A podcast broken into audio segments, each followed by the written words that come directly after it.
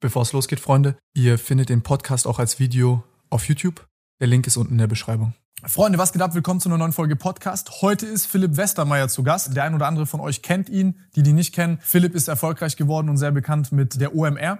Das Ganze hat angefangen mit einer Messe, die in Hamburg stattfindet, die mittlerweile über 50, 60.000 Besucher hat, jetzt seit drei Jahren das erste Mal wieder loslegt. Vor allem dieser, ich sag mal, dieser jungen, heranwachsenden E-Commerce, Digital-Marketing-Szene wieder ein Gesicht gegeben hat, einen Treffpunkt gegeben hat. Ich sag mal, diese ganzen Business-Konferenzen und Messen wieder interessant und lustig gemacht hat. Also ganz viele Homies von mir feiern das extrem, gehen da gerne hin. Ich gehe wahrscheinlich dieses Jahr das erste Mal selber hin. Nico war dort, fand es auch übel Baba. Wir reden über Philipps Werdegang, wir reden auch darüber über alles Mögliche. Philipp hat heute ungefähr 300 Mitarbeiter. Die Firma macht über 30 Millionen Euro Umsatz für die Leute, die es interessiert. Also ich meine, Philipp fragt ja auch immer gerne bei seinem Podcast, er macht auch Podcasts, sehr viele, schon fast 500 gedreht mit super interessanten Persönlichkeiten. Vor allem, ich sag mal so, um wirtschaftliche Themen. Wird dann sorgfältig aufgebaut bis wie viel Umsatz machst du jetzt? Deswegen ist ein sehr interessanter Podcast und in den Timestamps habt ihr die ganzen Themen, über die wir sprechen. Freunde, dadurch, dass wir CC Always Available haben, haben wir unsere Lagerkapazitäten gesprengt und wir haben halt immer so früher von den letzten Kollektionen immer, sage ich mal, so einen kleinen Stash von allem übrig gelassen für Homies, falls uns irgendwann was kaputt geht, so aus Nostalgie und so. Ich weiß nicht, kennt ihr, wenn ihr euer eigenes Zimmer irgendwie aufräumt, da gibt's immer irgendwelche Sachen, die wollt ihr nicht wegschmeißen. So ist bei La Kala haben wir halt immer großzügig für uns selbst die Sachen quasi nochmal dagelassen und deswegen müssen wir uns jetzt schweren Herzens von diesen diesen Sachen trennen. Und zwar werden wir in der ersten Maiwoche einen kleinen Spring Sale machen, wo es all diese Sachen rabattiert geben wird. Wir geben mindestens 20% Rabatt. Wir müssen Platz machen für diese CC-Sachen, damit wir halt auch wirklich unser Versprechen halten können und damit ihr die CC-Sachen die ganze Zeit auch kaufen könnt. Deswegen, erste Maiwoche, checkt es aus. Viel Spaß, Freunde.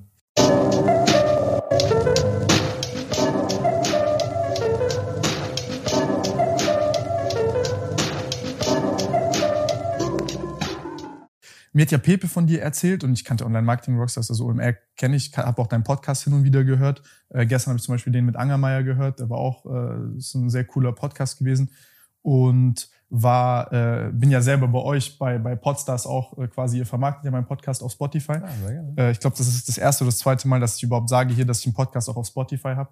Äh, das heißt über Marketing und Co. kann ich später noch ein paar Sachen von dir lernen. Ähm, aber was ich so spannend fand, waren zwei Sachen. Also erstmal, ihr habt mit ähm, der OMR und dem Event, habt ihr erstmal, ihr habt eine Community von hoch ehrgeizigen Leuten, also diesem Generationenwechsel von, von analog und, und alte Welt zu, zu digital und, und junge Leute, die wachsen wollen, die, die, die, die, die disziplinierte Leute, die halt was erreichen wollen. Ähm, so ein bisschen so ein Gesicht gegeben, so ein Format gegeben, so einen Treffpunkt gegeben und sowas. Also ich bin ein riesengroßer Freund von sowas, weil sonst irren ja solche Leute häufig irgendwie so durch die Welt und denken so, oh, bin ich alleine und ne, und dann hast du auf einmal so einen Treffpunkt und du siehst es wie so ein Paradies. Ne? Das hat mir dann auch der Markus erzählt in meinem Telefon gesagt, ey, das, das was der, das was der äh, Philipp da gemacht hat mit OMR und so, das ist heftig. Ne? Früher, das waren so diese Business Conventions und so, das war der langweiligste Scheiß ever haben mir Pepe erzählt dann, ey, das war das erste Mal, ich weiß, da war dann Jan Delay da und es war das erste Mal, dass du auch einfach Mucke war, dass du da Spaß hattest, dass das cool war und dass du noch Sachen gelernt hast und dass da einfach coole Leute waren. Und ähm, auf der anderen Seite einfach dieses, dass ihr das halt aus Passion gemacht habt und nicht so ein Reißbrettprojekt war. Okay, was ist, ich weiß, ich weiß, du hast davor auch äh, diesen Studi-VZ-Deal mitbekommen, habe diese Motivationsstory da gesehen und dann die Sachen, äh, äh, zwei, zwei Unternehmen verkauft für, für, für äh, siebenstellige Beträge. Ähm, aber hast dich dann dem widmen können, worauf du da Lust hattest.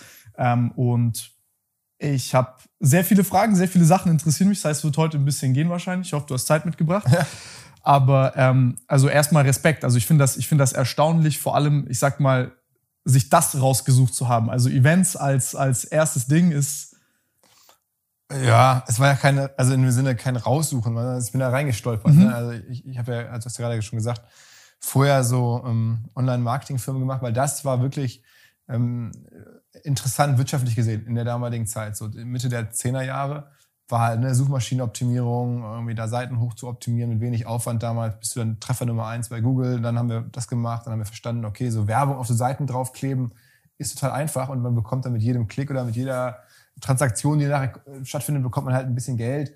Und dann haben wir entsprechend da mit den Bannern ne, so Restplatzvermarktung gemacht, also Display-Banner, dann diese Banner, die einen verfolgen, das, äh, also Retargeting. Und das war schon irgendwie so, hey, hier ist gerade was Neues, hier könnte eine Chance sein, hier können wir uns wirtschaftlich ähm, ja, beweisen und, und, und, und, und wachsen und so. Und das haben wir gemacht und es war dann auch okay, es war gar nicht so leicht, aber wir kamen da voran, konnten halt diese Firmen auch verkaufen, auch vernünftig, aber jetzt nicht sensationell, life-changing forever. So. Ähm, und darüber bin ich in dieses Online-Marketing halt reingestolpert und habe dann gedacht, okay. Philipp Westermeier würde jetzt fragen, für wie viel? Äh, ja, ähm, also du hast ja auch gesagt, kleinere siebenstellige Beträge. Ähm, einmal eher mittleren, einmal eher kleineren.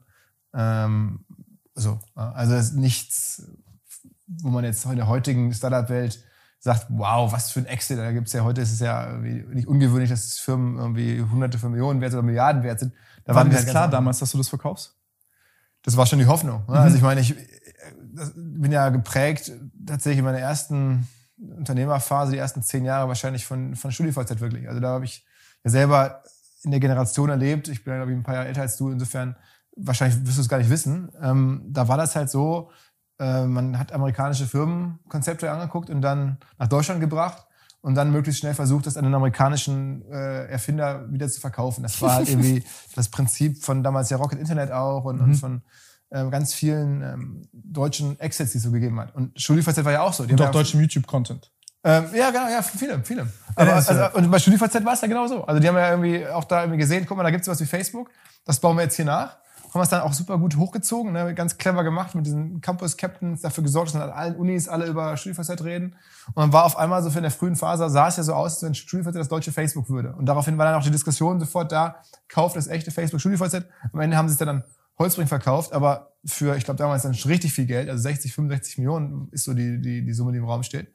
Ähm, und ich habe das halt hautnah miterlebt und auch beobachtet, das sind Typen so in meinem Alter damals, ähm, die haben das irgendwie ein Jahr, zwei Jahre vorher angefangen, also minimal vorher. Ähm, und auf einmal waren sie halt sehr reich. Ja? Und das war dann schon so, okay, guck mal, so geht es also. Man muss irgendwas sehen in den USA, da macht man das nach.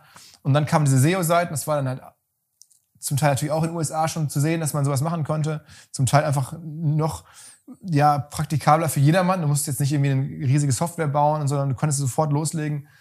Und das haben wir gemacht. Und darüber bin ich halt in diese ganze Welt reingestolpert und wollte da auch ähm, einen Exit halt machen. So nach dem Motto, guck mal, dann habe ich irgendwie, so viel Geld kann ich als Angestellter gar nicht verdienen. Das ist natürlich ein, ein Trigger, eine Motivation gewesen.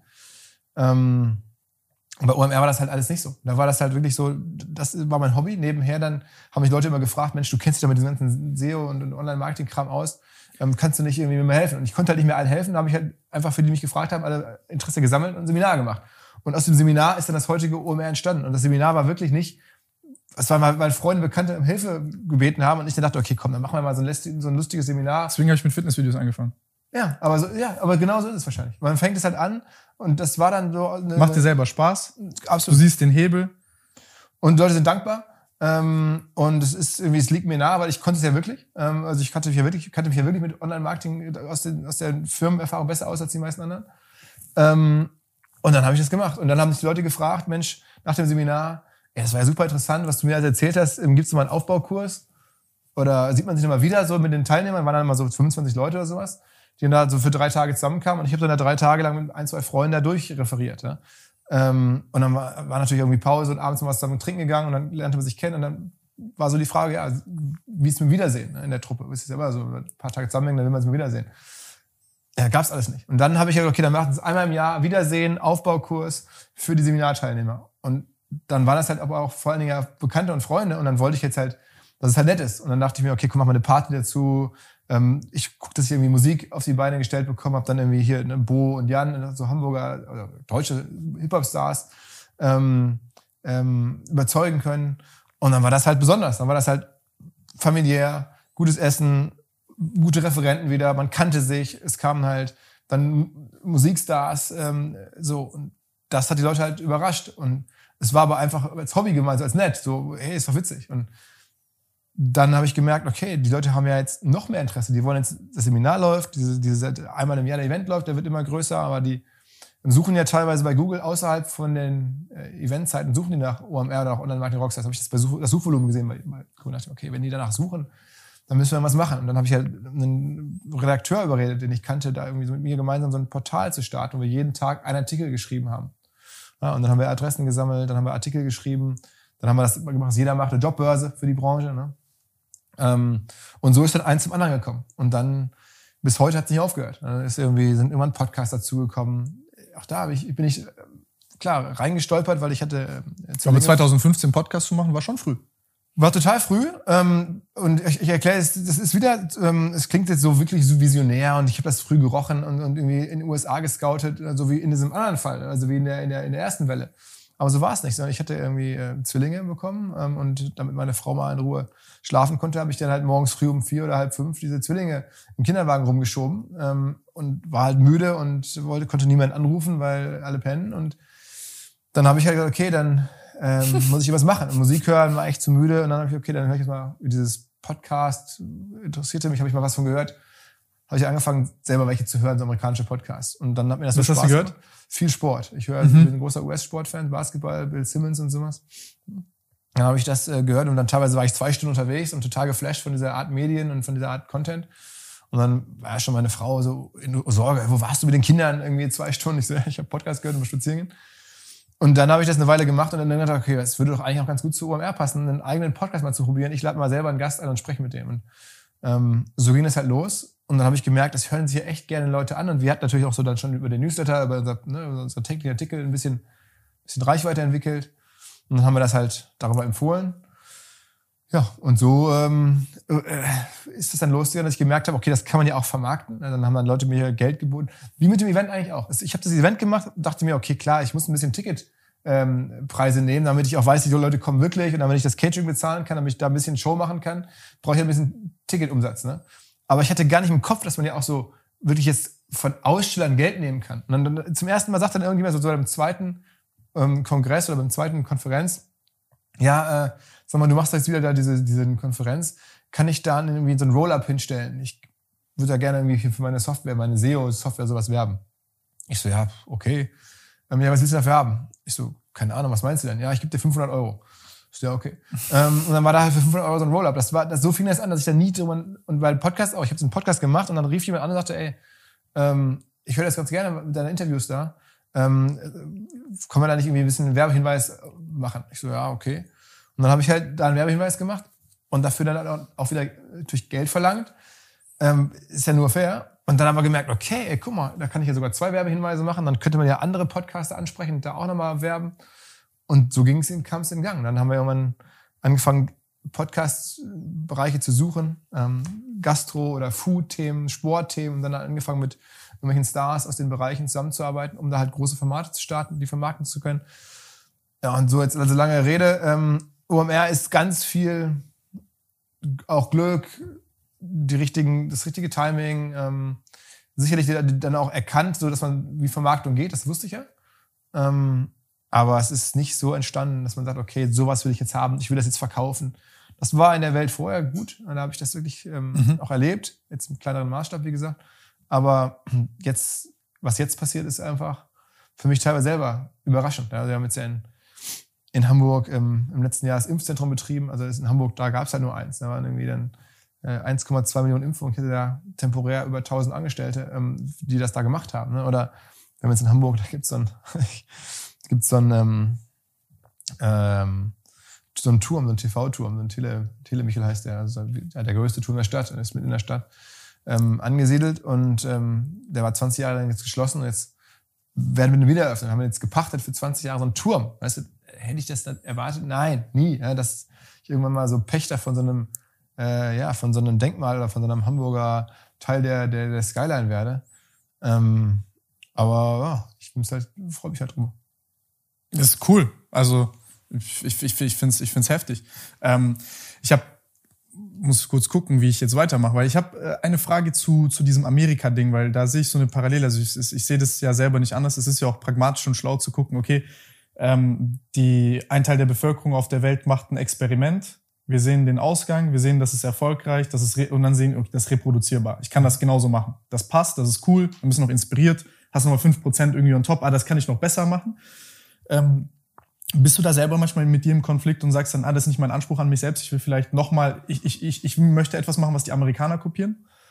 Also damals war das ähm, einfach so das, das Blueprint, oder, Mhm. dem wir da gefolgt sind, wo ich dachte, ich hatte gar nicht so diese ganz großen ähm, Erwartungen an mich selber. Ich dachte erstmal, ich muss erstmal klarkommen, ich muss erstmal unternehmerisch irgendwie auf die Füße fallen und irgendwie da mitschwimmen können. Und, er hatte gar nicht so den Wunsch oder das, den, den Glauben, dass ich das äh, schaffen sollte, dass jetzt die Amerikaner mich kopieren, dass ich was Großes baue, sondern ich war so, boah, lass mich doch irgendwie erstmal schaffen, selbstständig zu sein und damit Geld zu verdienen und irgendwie mich über Wasser zu halten.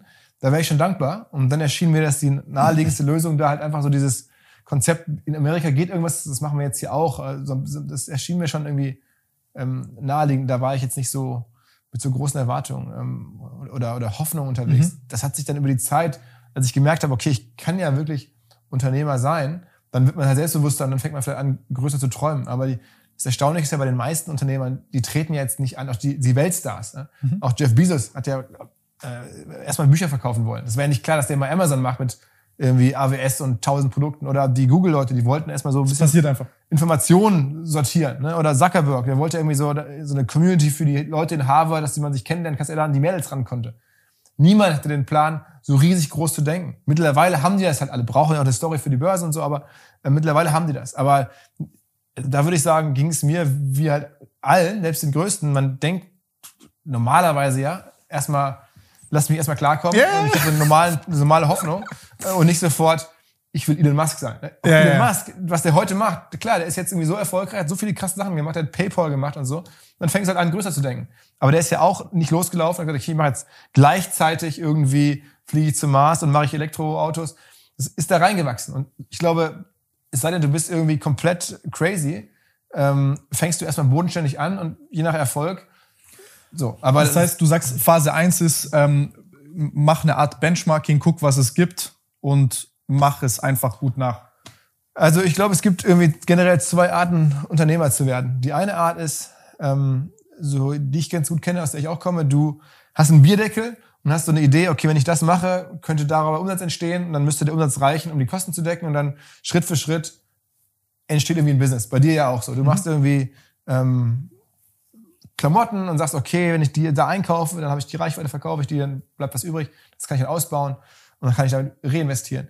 Das ist, glaube ich, so der normale Weg. Und dann gibt es den Weg, der ist wahrscheinlich auch nicht unnormal, ist halt ein bisschen seltener. Du bist halt irgendwie jetzt Wissenschaftler und erfindest irgendwie einen, einen, Impfstoff oder irgendeine Medizin oder hast halt irgendwie ein, ein, größeres Konzept vor Augen und sagst, okay, das müsstest du mal bauen, vielleicht auch ein, ein Flugtaxi oder sowas. Mhm. Nichts, was, wo du auf dem Bierdeckel ausrechnen, ausrechnen kannst, wie das jemals Geld bringt, aber wo du das Gefühl hast, okay, ich habe hier mit einer größeren Idee dran, weil ich bin halt ja wissenschaftlich oder irgendwie in sowas Techniker, bist da irgendwie ähm, unterwegs, hast einen größeren Plan, weißt von Anfang an, da brauche ich viel Geld für und hast aber Spaß an dieser intellektuellen Herausforderung und glaubst, dass du da die Welt besser machen willst. Das sind, das sind die, die zwei Wege. Und dann gibt es leider noch einen dritten, da bist du irgendwie einfach hobbymäßig in irgendwas dran und bist halt irgendwie vielleicht guter Entwickler und hast Spaß, irgendwie Fernseher zusammenzubauen oder Computer zu basteln und dann entsteht daraus halt aus deinem Hobby irgendwas. Und ich bin halt so eine Mischung aus den ersten beiden. Ein bisschen Hobby bei OMR und ein bisschen halt Bierdeckel ausrechnen, das müsste irgendwie funktionieren.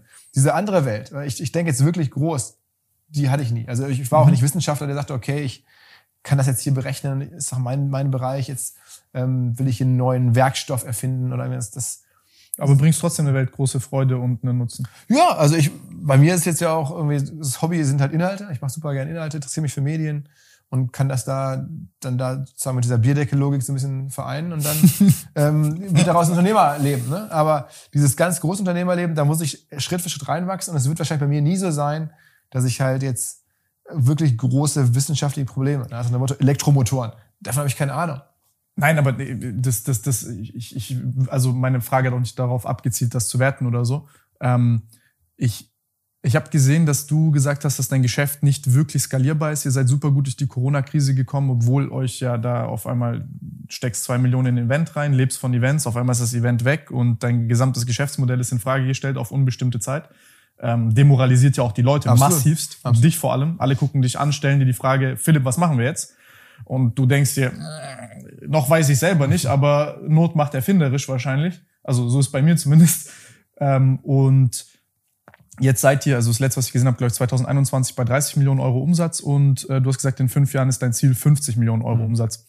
Ähm, jetzt als Frage zu diesem Großunternehmer-Ding, 50 Millionen Euro Umsatz, Skalierbarkeit ähm, oder nicht, ein neues Medienunternehmen aufbauen? Was sind da so die Treiber? Was treibt dich an? Was, was, was willst du, dass OMR ist in fünf Jahren?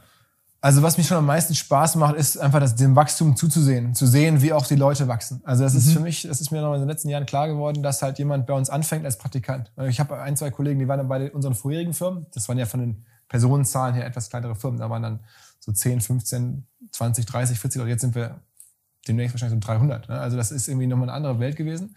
Aber damals ähm, habe ich halt dann irgendwie schon ein, zwei Kollegen gehabt, die sind bis heute dabei, haben jetzt eigene Teams, sind teilweise Geschäftsführer von Bereichen bei uns geworden, haben halt eine geile Karriere gemacht, haben sich selber so etabliert in der Branche, ähm, sind halt happy mit ihrem Berufsleben. Das alles bei uns, verdienen auch jetzt bei uns gutes Geld. Da, ja, das zu sehen, so die Entwicklung zu sehen, wie die dann da bei uns groß werden, äh, einfach selber Karriere machen können innerhalb unseres OMR-Netzwerks. Das ist schon, was mir schon sehr viel Spaß macht. Dazu braucht es natürlich auch Wachstum. Und ich, also ist für mich wirklich die größte Antrieb oder die Freude, das einfach zu beobachten und natürlich in einem wissenschaftlichen Rahmen zu beobachten, wie das halt auch alles Sinn macht und wie das so vorangeht und wie man so ein bisschen hier unsere kleine Welt da gestalten kann und, und auch die Welt der Leute so ein Stück weit.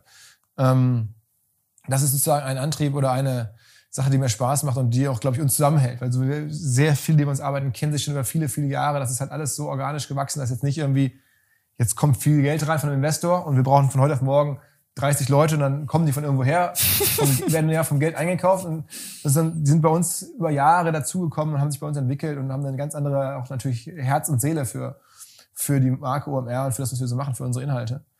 Ähm, und ja, was die, was das Firmenwachstum anbelangt, in der Tat ist es halt so, wir haben ja so einen Gemischtwarenladen. Ne? Wir haben ja irgendwie Umsätze den Aussteller beim Festival, wir haben Podcast-Werbepartner, wir haben ähm, Menschen, die unsere Seminare besuchen, bei uns Jobanzeigen schalten, ähm, äh, wir haben Leute, die Tickets kaufen. Es gibt so viele verschiedene Möglichkeiten, mit uns zu arbeiten. Aber es gibt halt nicht die eine, wo du sagst, okay, die ziehe ich jetzt durch bis auf hunderte von Millionen Umsatz. Also mhm wird hier bei Eventim, ähm, die Firma, die ich gut kenne, Ticketing-Firma, da ist es halt krass. Ne? Die, die, machen halt für alle relevanten Events mittlerweile das Ticketing und verdienen bei jedem einzelnen Ticket mit. Und es gibt halt logischerweise in Europa alleine hunderte von Millionen von Tickets. Das heißt, das ist halt irgendwie ein Business, das ist unfassbar gut skalierbar, Ticketing-Software herzustellen und zu sagen, das mache ich jetzt für andere Inhalte, skalieren halt nicht so gut. Auch zu diesem Festival kommen jetzt 50, 60, 70.000 Leute das ist, dann ist irgendwann Schluss. Ich kenne ja da nicht eine halbe Million Menschen. Das geht gar nicht. Ne? Ähm, also Podcast hören, ja, klar, könnte ich jetzt einen Podcast haben, der irgendwann ein paar hunderttausend Hörer hat, aber es ist schwer. Ne? Also es ist nicht, auch das ist irgendwie begrenzt. Es hat noch nie in Deutschland ein Wirtschaftsmedium gegeben, auch in den Zeiten äh, von Print und wo digital auch klein war, wo jetzt hunderttausende von Menschen eine Wirtschaftszeitung gelesen haben. Das Handelsblatt hat, glaube ich, mal zur höchsten Hochzeit ein paar hunderttausend Auflage gehabt. Das Manager-Magazin vielleicht ein, 200.000 Auflage. In den besten Zeiten. Ne? Ähm, das heißt, mehr scheint da gar nicht zu gehen mit deutscher Sprache. Ähm, und so Jobanzeigen, alles, was wir machen, das ist alles gut, das ist auch so in, in Sicht top, aber es hat halt nicht diese, was es halt braucht, diese, Skalierung, diese technische Skalierung, um halt zu sagen, okay, ich mache daraus jetzt einen Milliardenkonzern. Das haben wir nicht. Das suchen wir gerade natürlich, nach, weil es auch Spaß macht, zu gucken, wo könnte das denn sein. Ähm, aber ich glaube, wir sind, ich bin super happy, wie es ist. Ne? Ich, ich will nur sagen, es gibt den Unterschied zwischen Firmen, wie wir sie sind, und dann halt Firmen, wo du einfach sagst, okay, das kann ich jetzt durchziehen, ähm, bis ins Endliche quasi. Das kann man bei uns nicht. Ja, aber ich finde ich find das, ich find das gerade spannend. Also äh, da sind ja sehr viele Sachen dabei, die, klar kannst du jetzt mit Podcasts nicht, ist kein skalierbares Geschäft, kannst keine Millionen, Milliarden, whatever machen, damit du auch Millionen, Millionen kannst, schon, ja, Millionen kannst du machen mit Podcasts. Aber ähm, ich, ich verstehe das, also das jetzt aktiv zu forcieren, also ich zum Beispiel könnte das auch nicht. Also ich frage mich jetzt auch nicht, was ist jetzt die Milliardenidee oder so. Also, keine Ahnung, das interessiert halt nicht so sehr.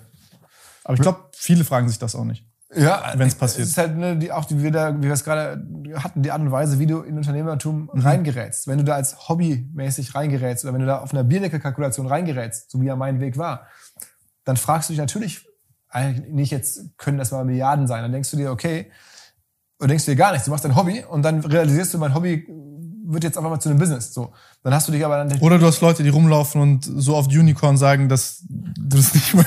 In, in manchen Fällen vielleicht auch das. ja, genau. aber in meinem Fall war es halt nicht so. Oder, oder der Bierdeckel, du sitzt ja nicht da und machst eine Bierdeckelkalkulation und sagst, okay, das ist jetzt eine Milliarde Umsatz. Sondern sagst du ja, okay, das sind jetzt irgendwie 100.000 Euro Umsatz, dann zieh ich die Kosten ab, dann bleibt was übrig. So, das ist ja das Realistische. Du, niemand macht einen Bierdeckel mit, mit Milliarden Umsätzen. Aber ich muss sagen, dieses Netzwerk, was du aufbaust, also ich habe ja eine ähnliche Idee von, in Anführungszeichen, im Unternehmen. Also du siehst ja, ist ja also ist genauso ein Gemischtwarenladen ja. vom, vom, vom Konzept her.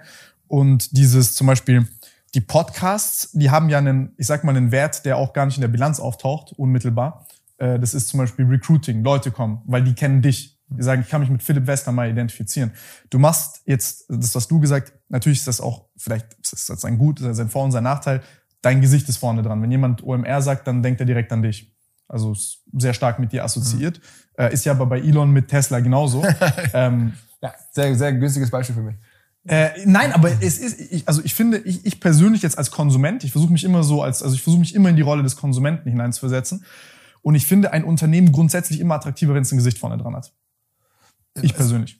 Ja, also ich meine, es macht es natürlich authentischer, glaubwürdiger. Ja. Man hat das Gefühl, die werden mich nicht veräppeln und so. Das ist ja schon das alte Prinzip, weil nicht von Onkel Dittmeier, ähm, so aus der Werbung. Ähm, irgendwie man hat halt einen Zugang zu der Firma. Das ist gerade bei Medienfirmen natürlich ein Wahnsinnsvorteil. Also bei Medien noch mal mehr als bei, als bei anderen Produkten, weil du gerade bei so Events ja vorab gar nicht weißt, was kaufst du da. Wenn du so ein Ticket kaufst, dann, dann äh, war, kannst du es ja gar nicht beurteilen, ob das jetzt gut oder schlecht ist. Das siehst du ja erst, wenn du da angereist bist, weit nach dem Kauf. Bei anderen Sachen ist es ja ein bisschen einfacher. Da siehst du zumindest schon mal vor dem Kauf, wenn wir Zalando, wenn die verkaufen Adidas-Turnschuhe, da müssen die jetzt ihr Gesicht nicht raushalten, weil ähm, das ist halt Adidas Turnschuh, dass der dann irgendwie geschickt wird, das glauben die meisten dann schon. Ne? Ähm, aber bei so Produkten wie bei uns, da ist halt ein Gesicht doppelt hilfreich, weil du musst erst lesen, um zu wissen, wie gut es eigentlich ist. Und wenn du da von Anfang an signalisiert bekommst, so vor dem Konsum, das wird gut sein, dann ist das wahnsinnig hilfreich. Und bei einem Händler oder bei einem Lebensmittelunternehmer oder sowas ist das vielleicht nicht ganz so entscheidend. Ähm, ähm, deswegen Medien, da war das schon immer so. Also der Spiegel, da gibt es Olaf Augstein, irgendwie bei Springer, da gibt es halt den Herrn Springer, die das halt groß gemacht haben. mit ihrem Namen, mit ihrer Glaubwürdigkeit für das eine oder andere kann man ja darüber diskutieren, aber das hat schon so funktioniert. Und es ist bis heute so. Also die großen amerikanischen Medienmarken, die jetzt neu gekommen sind, Business Insider, da gibt es ganz klar immer eine Person dahinter. Und ähm, das zieht schon. Und ähm, davon profitieren wir auch. Und deswegen habe ich das auch jetzt in den letzten Jahren immer weiter gemacht obwohl ich es eigentlich nicht unbedingt wollte, weil unternehmerisch ist natürlich scheiße. Also, wenn dann irgendwas passiert oder wenn du mal eine Auszeit haben willst, dann hängt viel an dir, das ist einfach nicht gut. Hast du dort Inspiration? Ähm, ja, also wenn ich gut finde, ähm, es gibt diese Medienmarke Weiß, VECE. Mhm.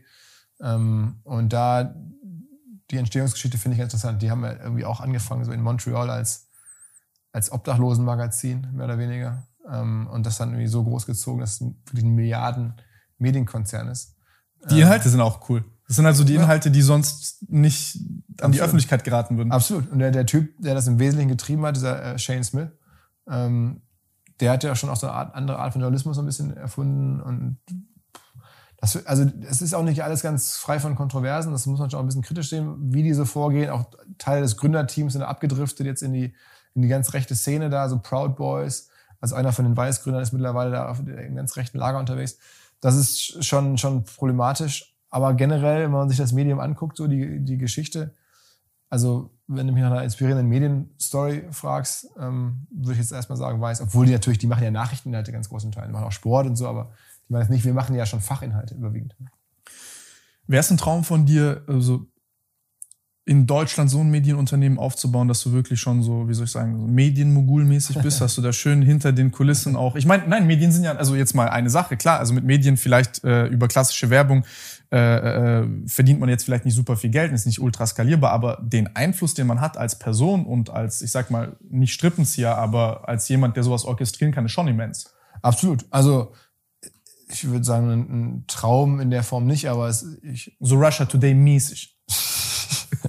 genau. Äh, nee, aber also ich bin ja groß geworden, da gab es sowas in Deutschland mit Leo Kirch. Ne? Also Leo Kirch, so der hat ja quasi, was heute Pro7 ist, seit eins, ähm, also Privatfernsehen ganz wesentlich mitgeprägt. Ähm, was halt damals ganz anders war. Das war ja, da war ja zum Teil fast Monopol, also Oligopole. Heute ist es ja halt nicht mehr so, dass es da jetzt eine Person gibt, aber der hat dann irgendwie Formel 1 Rechte, Bundesliga Rechte, hat überall sozusagen mitgedreht und überlegt, wie kann man das bauen und so das fand ich schon, schon sehr beeindruckend. Auch sehr, sehr viele der heutigen Führungspersönlichkeiten mit rausgebracht. Also, was ich bei mir auch cool finde. Der hat irgendwie heute den Georg Kofler, mhm. der jetzt die Social Chain Group macht oder sowas. Äh, vorher sein Geld verdient mit Premiere. Ist halt ein, sozusagen Sohn, wenn man so will, von, von Leo Kirch. Und ähm, da gibt's ganz viele andere. Äh, und das finde ich schon cool, so wie der das gemacht hat. Auch das ist natürlich nicht rein, rein von Kontroversen. Hat dann auch irgendwie der Uli Hoeneß von Bayern irgendwie Geld bezahlt, damit er einen Vermarktungsvertrag unterschreibt und so. Also da gibt es ganz viel so, ähm, auch, auch Unklarheiten. Möglicherweise ist der derjenige, der das Geld in die CDU oder CSU ähm, äh, schwarzen Kassen einbezahlt. Man weiß es nicht, aber der ist da auf jeden Fall auch so eine graue Eminenz mit allen äh, Dubiositäten. Aber, aber, ist das nicht, ist das nicht normal? Ab, ab, also ich, nicht, dass das rechtfertigen und schönreden will oder so, aber also das, was ich jetzt so gesehen habe, auch bei vielen Leuten, die so eine Art von Einfluss haben, dass da sehr, also dass, dass das halt naheliegend ist, diesen Mechanismus einfach zu nutzen. Die Nähe zur Politik. Ja, also ich glaube, das ist wahrscheinlich in den letzten 10, 20 Jahren weniger geworden, aber es war auf jeden Fall in vielen Ländern ist es, glaube ich, so. Ich glaube, in Deutschland heutzutage ist es schon schwieriger geworden äh, und nicht mehr so normal. Wir leben auf jeden Fall in einer Welt, wo es viel mehr ähm, äh, Aufmerksamkeit gegenüber diesen Themen gibt, Transparenz gibt. Mhm. Das ist auch gut so. Und also ich äh, habe auch nicht davon geträumt, jetzt irgendwo hinter den Kulissen heimlich Einfluss zu nehmen, sondern eher sowas zu gestalten. Nein, nein, aber gestalten, was ich damit meine, ist beispielsweise, also es gibt ja jetzt, gut, es gibt es in manipulativen, das manipulative Beispiel heißt, ich habe einen Vorteil für mich, aber einen Nachteil für die breite Bevölkerung und für meine Mit also Wettbewerber. Oder ich benutze meine Einflussnahme dafür zu sagen, ey, hier gibt es etwas, was quasi ein Win-Win ist für mich und für die Leute. So, also das ist ja auch eine Art der Einflussnahme. Also ich meine, Inhalte gestalten und, und sagen wir mal sozusagen ein Stück weit finde ich, vers wir versuchen das auch. Also jetzt auf unserem aktuellen Niveau, äh, mit welchen Themen? Also eigentlich sagen wir, wir sind die Schweiz ja, und wollen uns gar nicht positionieren. Recht oder linke, extreme, also irgendwas, das extrem ist, das, das spielen wir nicht, aber ansonsten sind wir super, halten wir super neutral. Und ich finde, selbst das ist schon irgendwie wieder fast progressiv, weil sich ja irgendwie alle immer positionieren und alle immer sofort Fällt dir das eine Meinung haben. Fällt mir gar nicht so schwer. Ich bin kein so meinungsstarker Typ. Ich bin einfach eher immer skeptisch, wenn ich irgendwie selber eine starke Meinung habe, dann denke ich mir, boah, gibt es nicht da noch ein zweites Sicht drauf? Aber wenn andere mit einer starken Meinung kommen, bin ich auch mal erstmal so, dann so starke Meinung macht mich erst. Aber es ist ja trotzdem eine Welt, wo, wo, wo Meinung zählt und das machen wir halt so nicht. Und ähm, das ist, finde ich schon. Je lauter du schreist, desto mehr Recht hast du. Lern das. ja, ja, also so sollte man ja eigentlich meinen, dass man das irgendwie schon, äh, schon verinnerlicht hat, aber habe ich bewusst nicht, weil ich es einfach scheiße finde. Ähm, und aber auch nicht so bin. Und das glaube ich, das schon alleine nicht zu sein. Mitten in diesem in dieser Welt zu sitzen mit jetzt OMR, also digital, wo alles irgendwie nur irgendwie polarisieren muss und, und, stark sein muss, irgendwie im Sinne von Meinung, um halt dann irgendwelche Aufmerksamkeit zu bekommen. Das machen wir nicht. Der gute alte ähm, Aufmerksamkeitskrieg. Ähm, ja, genau, das machen wir nicht. Und ähm, das finde ich ist schon vielleicht hoffentlich irgendwo über die lange Frist für Leute, die uns beobachten, in gewisser Weise inspirierend zu sehen, dass da Leute das nicht machen und das, sich nicht positionieren. Ähm, oder halt keine starke Meinung haben. Du wirst von mir jetzt, es gibt keine starke Meinung. Ist das, ist das schwierig für dich? Also, was ich mich frage, ähm, zum Beispiel, also ich bin auch ein Mensch, ich kritisiere beispielsweise, sag mal so unlautere Methoden im Marketing. Manchmal nervt mich dieser Begriff auch, weil er so für mich persönlich so eine Konnotation hat von, ähm, ich versuche Überzeugungen von Menschen ähm, so ein bisschen manipulativ zu brechen und zu meinen Gunsten umzuformen. Unabhängig davon, ob sie gut oder schlecht sind für die Leute. Es fängt ja schon an bei äh, wie mache ich ein Thumbnail, wie mache ich einen Titel, noch mal ein bisschen rot, dann lüge ich hier ein bisschen und dann geht das so ein bisschen, wird das so ein Wettrüsten um die Gewinnung von Aufmerksamkeit und wie sagst du, was ist so für dich das, was guten Content ausmacht, beziehungsweise wie, wie befreist du dich davon? Also meine, oder die Frage ist ja vielleicht auch, wo ist die Grenze? Ne? Also ja. zwischen eine, eine manipulative Converten-starke, würde man sagen, was ja auch irgendwie eine Art von Manipulation ist, Website zu bauen ähm, und halt Leute zu manipulieren. So, ich würde sagen, da ist die Grenze ist schon irgendwie fließend. Das ist, ist schon so. Ähm, aber ich finde, es ist auch einfach ein Stück weit erstmal ein Handwerk zu sagen, okay, hier ist eine Landingpage, mhm. die muss so strukturiert sein, dass sie möglichst einfach ist, dass die Leute Bock haben, da was abzuschließen. Das finde ich, da finde ich erstmal nichts verkehrt dran. Dachten wir auch in unserem Privatleben auf die Oberflächlichkeiten und Schönheit von anderen. Ja, gar nicht so Schönheit, einfach die, die Möglichkeit, dass man da schnell was kaufen kann. Das ist ja. das, was am Ende die Firma haben wollen. Funktion. Das zu erklären, sowas, das finde ich alles total okay. Ja, natürlich könnte man sagen, ja gut, dein Job ist irgendwie, du äh, hilfst äh, Firmen noch reicher zu werden und so. Ja, klar, also das ist irgendwie. Ähm, Weiß nicht, ich finde effekt, also effektive Kommunikation ist, ist, ist eine Kunst. Also du merkst ja, wie viele Leute krasse Ideen haben oder super gute Sachen haben, aber überhaupt gar keinen Menschen davon überzeugen können oder es mitteilen können. Ähm, ja, also da, da irgendwie zu helfen, das ist ja unser Ding, also Marketing zu erklären, Kommunikation zu erklären und da auch witzige Geschichten aufzuzeigen, Möglichkeiten aufzuzeigen, das, das ist, erlebe ich überhaupt nicht als negativ. Ganz im Gegenteil, wie viele Leute mir ähm, in den letzten Jahren geschrieben haben, krasse, was ich bei euch alles gelernt habe. Ich habe jetzt hier eine Firma mit hunderten von Leuten, da gibt's Fälle Und da sagen mir die Gründer, hey, das habe ich eins zu eins gemacht, weil ich den Podcast gehört habe von dir, weil ich das erlebt habe, ähm, oder weil, du, weil ihr darüber geschrieben habt. Also die wirklich inspiriert sind und zwar nicht nur so, ey, du musst jetzt irgendwie was machen, sondern auch, was man macht, wie man es macht, das, das vermitteln wir alles. Ne? Und da bin ich total stolz drauf und da gibt's wahnsinnig viele voll, tolle Beispiele. Aber wenn man es jetzt extrem weiterdreht, ähm, dann zeigen wir natürlich auch Geschichten oder, oder auch Sachen, die man ähm, ins Extrem entwickeln kann. Ich hatte vor ein paar Jahren auf uns auf dem Festival den Gründer von Cambridge Analytica, weißt du, dieser Firma, mhm. die mhm. da Trump beim Wahlkampf geholfen hat, der hat dann erklärt, wie er mit dieser Cambridge Analytica ähm, Logik Facebook manipuliert und damit halt Wahlen beeinflusst. Dann waren dann sogar Szenen aus dem Bühnenauftritt von diesem Typen bei uns, Alexander Nix, ähm, heißt der, dann war dann bei Netflix in der großen Doku da über, über, über, über Facebook und Cambridge Analytica. Das war schon krass zu sehen. Aber trotzdem ich der Meinung, das war halt richtig. Das ist halt ein Typ, den muss man auch zeigen. Ja. Dann ist ja immer noch die Frage, will, die jeder Einzelne stellen kann, will ähm, ich das auch so anwenden. Aber ich glaube, es ist wichtig, dass man das weiß, was da passiert. Du immunisierst ja auch die Leute gegen so eine Methode. Bestenfalls, ja.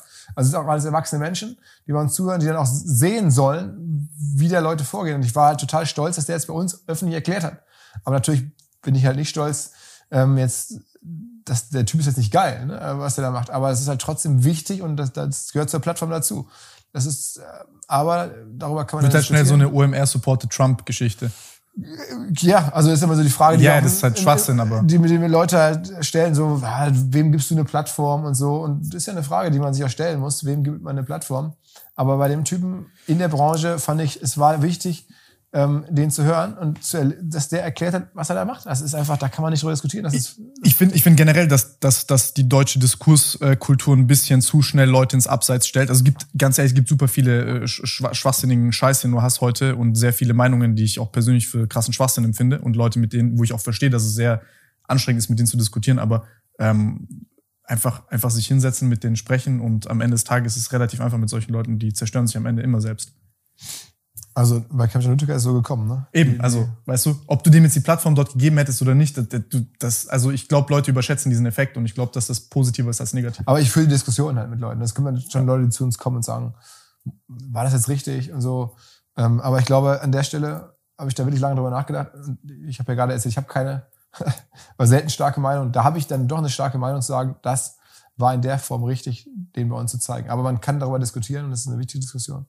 Ähm, und ja, also insofern fällt es mir jetzt nicht schwer, neutral zu sein. Ich versuche halt generell jetzt, wir haben ja gerade darüber gesprochen, ähm, Einfluss oder so, äh, habe ich jetzt sicherlich keinen so großen, aber den, den, das, was wir haben mit OMR, versuche ich halt jetzt Neutralität äh, nochmal neu populär zu machen. Ähm, versuche mhm. ich, ähm, klar, Nachhaltigkeit irgendwie populär zu machen und ähm, zu sagen, dass wir halt jetzt irgendwie einen, dass uns das wichtig ist, äh, dass wir auf die Dinge achten. Ähm, das sind so, so ein paar Botschaften, die sind auch irgendwie klar, äh, ein bisschen auch Engagement ähm, vorzuleben. Ähm, das, das sind so Sachen, für die, die stehen wir. Aber das ist jetzt nicht, dass ich diese Botschaft permanent irgendwie rausschreie, sondern dass, wenn du jetzt OMR lange beobachtest, dann siehst du, wie wir so drauf sind. Und dann färbt das eher so indirekt, glaube ich, ab, als dass ich jetzt irgendwie rumlaufe und sage, ey, hier ist meine Meinung, oder ich das in irgendwelchen Twitter-Diskussionen teilnehme und sage, was der da erzählt, ist aber scheiße. Ich das, meistens weißt du es ja nicht. Es ist ja auch wirklich krass, wie Leute sich teilweise, ne, wie schnell Leute von heute mega Ahnung über Pandemie, morgen mega Ahnung über weiß nicht, Krieg, Krieg und so, da denkt man sich, okay, kann jetzt eigentlich richtig sein. Ne? Das ist, und da halte ich mich lieber raus. Ja, das ist äh, sehr, sehr, sehr unangenehm und das ist, ob, egal, also du kannst mit tausend verschiedenen dieselbe Diskussion führen. Das ist sehr, sehr, äh, ist sehr, sehr nervig. Ähm, wie, wie ähm, wie denkst du, wird sich das, also was wird sich verändern von diesen 30 auf 50 Millionen äh, äh, Umsatzding? Also ist da, oder, oder bis jetzt, also ist das, ist das etwas, wo du sagst, da, das, das ist ein spürbarer Unterschied oder verändert sich da was? Ähm, weil ich ja. bin zum Beispiel ein Mensch, ich habe da so voll die Schwierigkeiten, mir solche Ziele zu setzen, weil ich äh, da in so einem dummen Konflikt mit mir stehe, vielleicht ist mein junger, naiver Idealismus, das sagt, was soll sich jetzt dadurch groß ändern, außer dass halt Nee, es ist auch nicht mein Primärziel zu sagen, ich will jetzt irgendwie eine bestimmte Umsatzzahl erreichen. Mhm. Überhaupt gar nicht. Das ist halt so, wenn ich danach gefragt werde, wovon gehe ich aus, was strebe ich jetzt irgendwie an, dann sind es wahrscheinlich so, um mal was zu sagen. Aber ich glaube, ja, ich die Geld und denke mir, okay, ich habe jetzt auch keine Investoren irgendwie einen Druck. Also ich, ich bin auch happy, wenn am Ende, was ist Umsatz? Ne? Also, es, es ist, also ich, das ist nicht so, dass ich das irgendwie, aber ja, es wäre natürlich, glaube ich, einfach 50 Millionen Umsatz würden jetzt dem drücken ein gewisses Wachstum aus, drücken gewisse Möglichkeiten aus, zeigen, dass wir irgendwie erfolgreich sind äh, mit dem, was wir tun, ähm, dass wir mehr Leute an uns binden konnten, irgendwie als, als, als Beobachter, als Leser, als Hörer, aber halt auch als Mitarbeiter und Mitarbeiterin. Ähm, das meine ich damit. Ich meine jetzt noch nicht, mehr Raum zu haben, einfach das zu tun, ja, ich, also ich habe jetzt nicht irgendwie das Gefühl, ich muss jetzt, warum auch? Also ich habe da wirklich keinerlei Druck von niemandem, natürlich nichts an der Börse, gar nichts. Und ähm, aber wenn ich das so gefragt werde, dann sage ich das. Ich merke aber trotzdem, wie die Firma jetzt sich verändert. Ne? Generell, wenn du größer bist, hast du jetzt irgendwie, hast du natürlich auch angenehme Effekte und unangenehme Effekte. Und was ist angenehm, was ist unangenehm? Weil das ist. Äh also unangenehm ist, dass man halt nicht mehr alle so genau kennt. Ne? Also das ist schon, schon das stelle ich mir übel unge. Also einerseits, also einerseits stelle ich mir das übel. Also ich glaube, sorry, dass ich unterbreche was mir aufgefallen ist, also bei einer kleinen Unternehmensgröße muss ja irgendwie mit jedem noch cool sein. Und dann gibt's ja auch irgendwann Leute, wo du sagst, okay, das ist jetzt, äh, mit dem bist du jetzt closer als mit dem anderen, aber du willst es auch nicht, dann fängt, fängst du in deinem Kopf an, so ein bisschen Politik zu machen, weil dann mit dem musst du auch und dann sagst du dem Kompliment oder ihr und dann musst du irgendwie jedem, wenn die da sind. Und dann ist es, weißt du, was ich meine? Aber so ist es, absolut. So ist es. Also zum Beispiel, wenn ich jetzt irgendwie sage, hey, das Team bei uns hat einen super Job gemacht, dann ja. zähle ich so zwei Leute auf aus dem Team. Dann merke ich, scheiße, da sind ja irgendwie in dem Team sechs oder sieben Leute, äh, ich muss ich erstmal überlegen, dass ich alle sauber aufsage, sonst sagt nachher einer, warum hat er nur die beiden genannt? Ja, so. genau. Also das, das ist natürlich schon so der Klassiker, den ich jetzt gemerkt habe. Früher habe ich irgendwie ne, immer dann alle namentlich hier, guck mal geil, und dann auf, auf der Weihnachtsfeier angefangen, über alle zu reden. Aber du bist ja, dann merkst du, dass das Plastiklob ist irgendwann. Das stimmt, das stimmt. Es sei denn, ähm, man äh, versucht es halt aktiv von diesem Plastiklob wegzuheben ja. und sagen, tolle Arbeit von dem Team. So, das ist ein bisschen so Plastik. Sondern man sagt halt, okay, warum ist das tolle Arbeit? Ja. Was habe ich da genau gesehen? Wen habe ich da gesehen? Dass man sagt auch seine Unsicherheit. Ich habe jetzt irgendwie wahrscheinlich einige vergessen, aber ich habe bei dem gesehen, wie der es gemacht hat. Und ich glaube, die anderen haben es auch so gemacht. Das fand ich geil. Dann wird's halt wieder so persönlicher. Das ist ja generell so. Du musst halt authentisch kommunizieren. Und ich finde es ein sehr gutes Wort, so Plastiklob, so, ja, unsere Teams in Australien und in Singapur haben ein tolles Jahr hingelegt, so, ja, okay. Ähm, das ist halt sehr, sehr wenig wirkungsmächtig. Aber wenn du sagst, ich war ja jetzt da vor Ort ähm, und habe das da gesehen und dem Herrn so und so gesprochen und habe gesehen, der Kunde wurde da ja irgendwie mega happy gemacht. Sowas versuche ich halt bei uns im Kleinen halt auch. Also ich sage, das habe ich gesehen, aber du kannst halt nicht mehr so auf Namen runterbrechen, auf einzelne Personen, weil es halt nicht mehr geht. Früher, die ersten Jahre, weiß ich ganz genau, jede Weihnachtsfeier, ich, jede einzelne Person durchgegangen das geht jetzt einfach nicht mehr. Ich kann jetzt nicht mehr zu allen Leuten an der Weihnachtszeit was sagen. Wenn ich eine Minute pro Person, dann ist der Abend vorbei oder, oder die Nacht. Ne? Ähm, und das geht nicht. Und das ist, das ist schon scheiße. Und dass ich halt auch früher wusste ich zu jedem eine lustige Anekdote oder da hatte ich so eine Beziehung. Beziehung Ey, ich fühle das übel. da weißt du, da bist du da so, ja. Ey, ne, man, man kennt die Leute, kennt da die Geschwister, die Eltern waren mal im Büro oder ja, genau, das, genau. das Ganze. Und jetzt ist halt so, ja, ich kenne natürlich nicht mehr die Eltern von, von 250, 300 Leuten. Ähm, und weiß auch nicht, ob die Geschwister haben oder wie so deren Beziehungsstatus gerade ist. Früher wusste ich das alles und da konnte man so drüber Witzchen machen oder wusste halt irgendwas. Das war halt, das war schon ganz cool, hat mir sehr viel Spaß gemacht.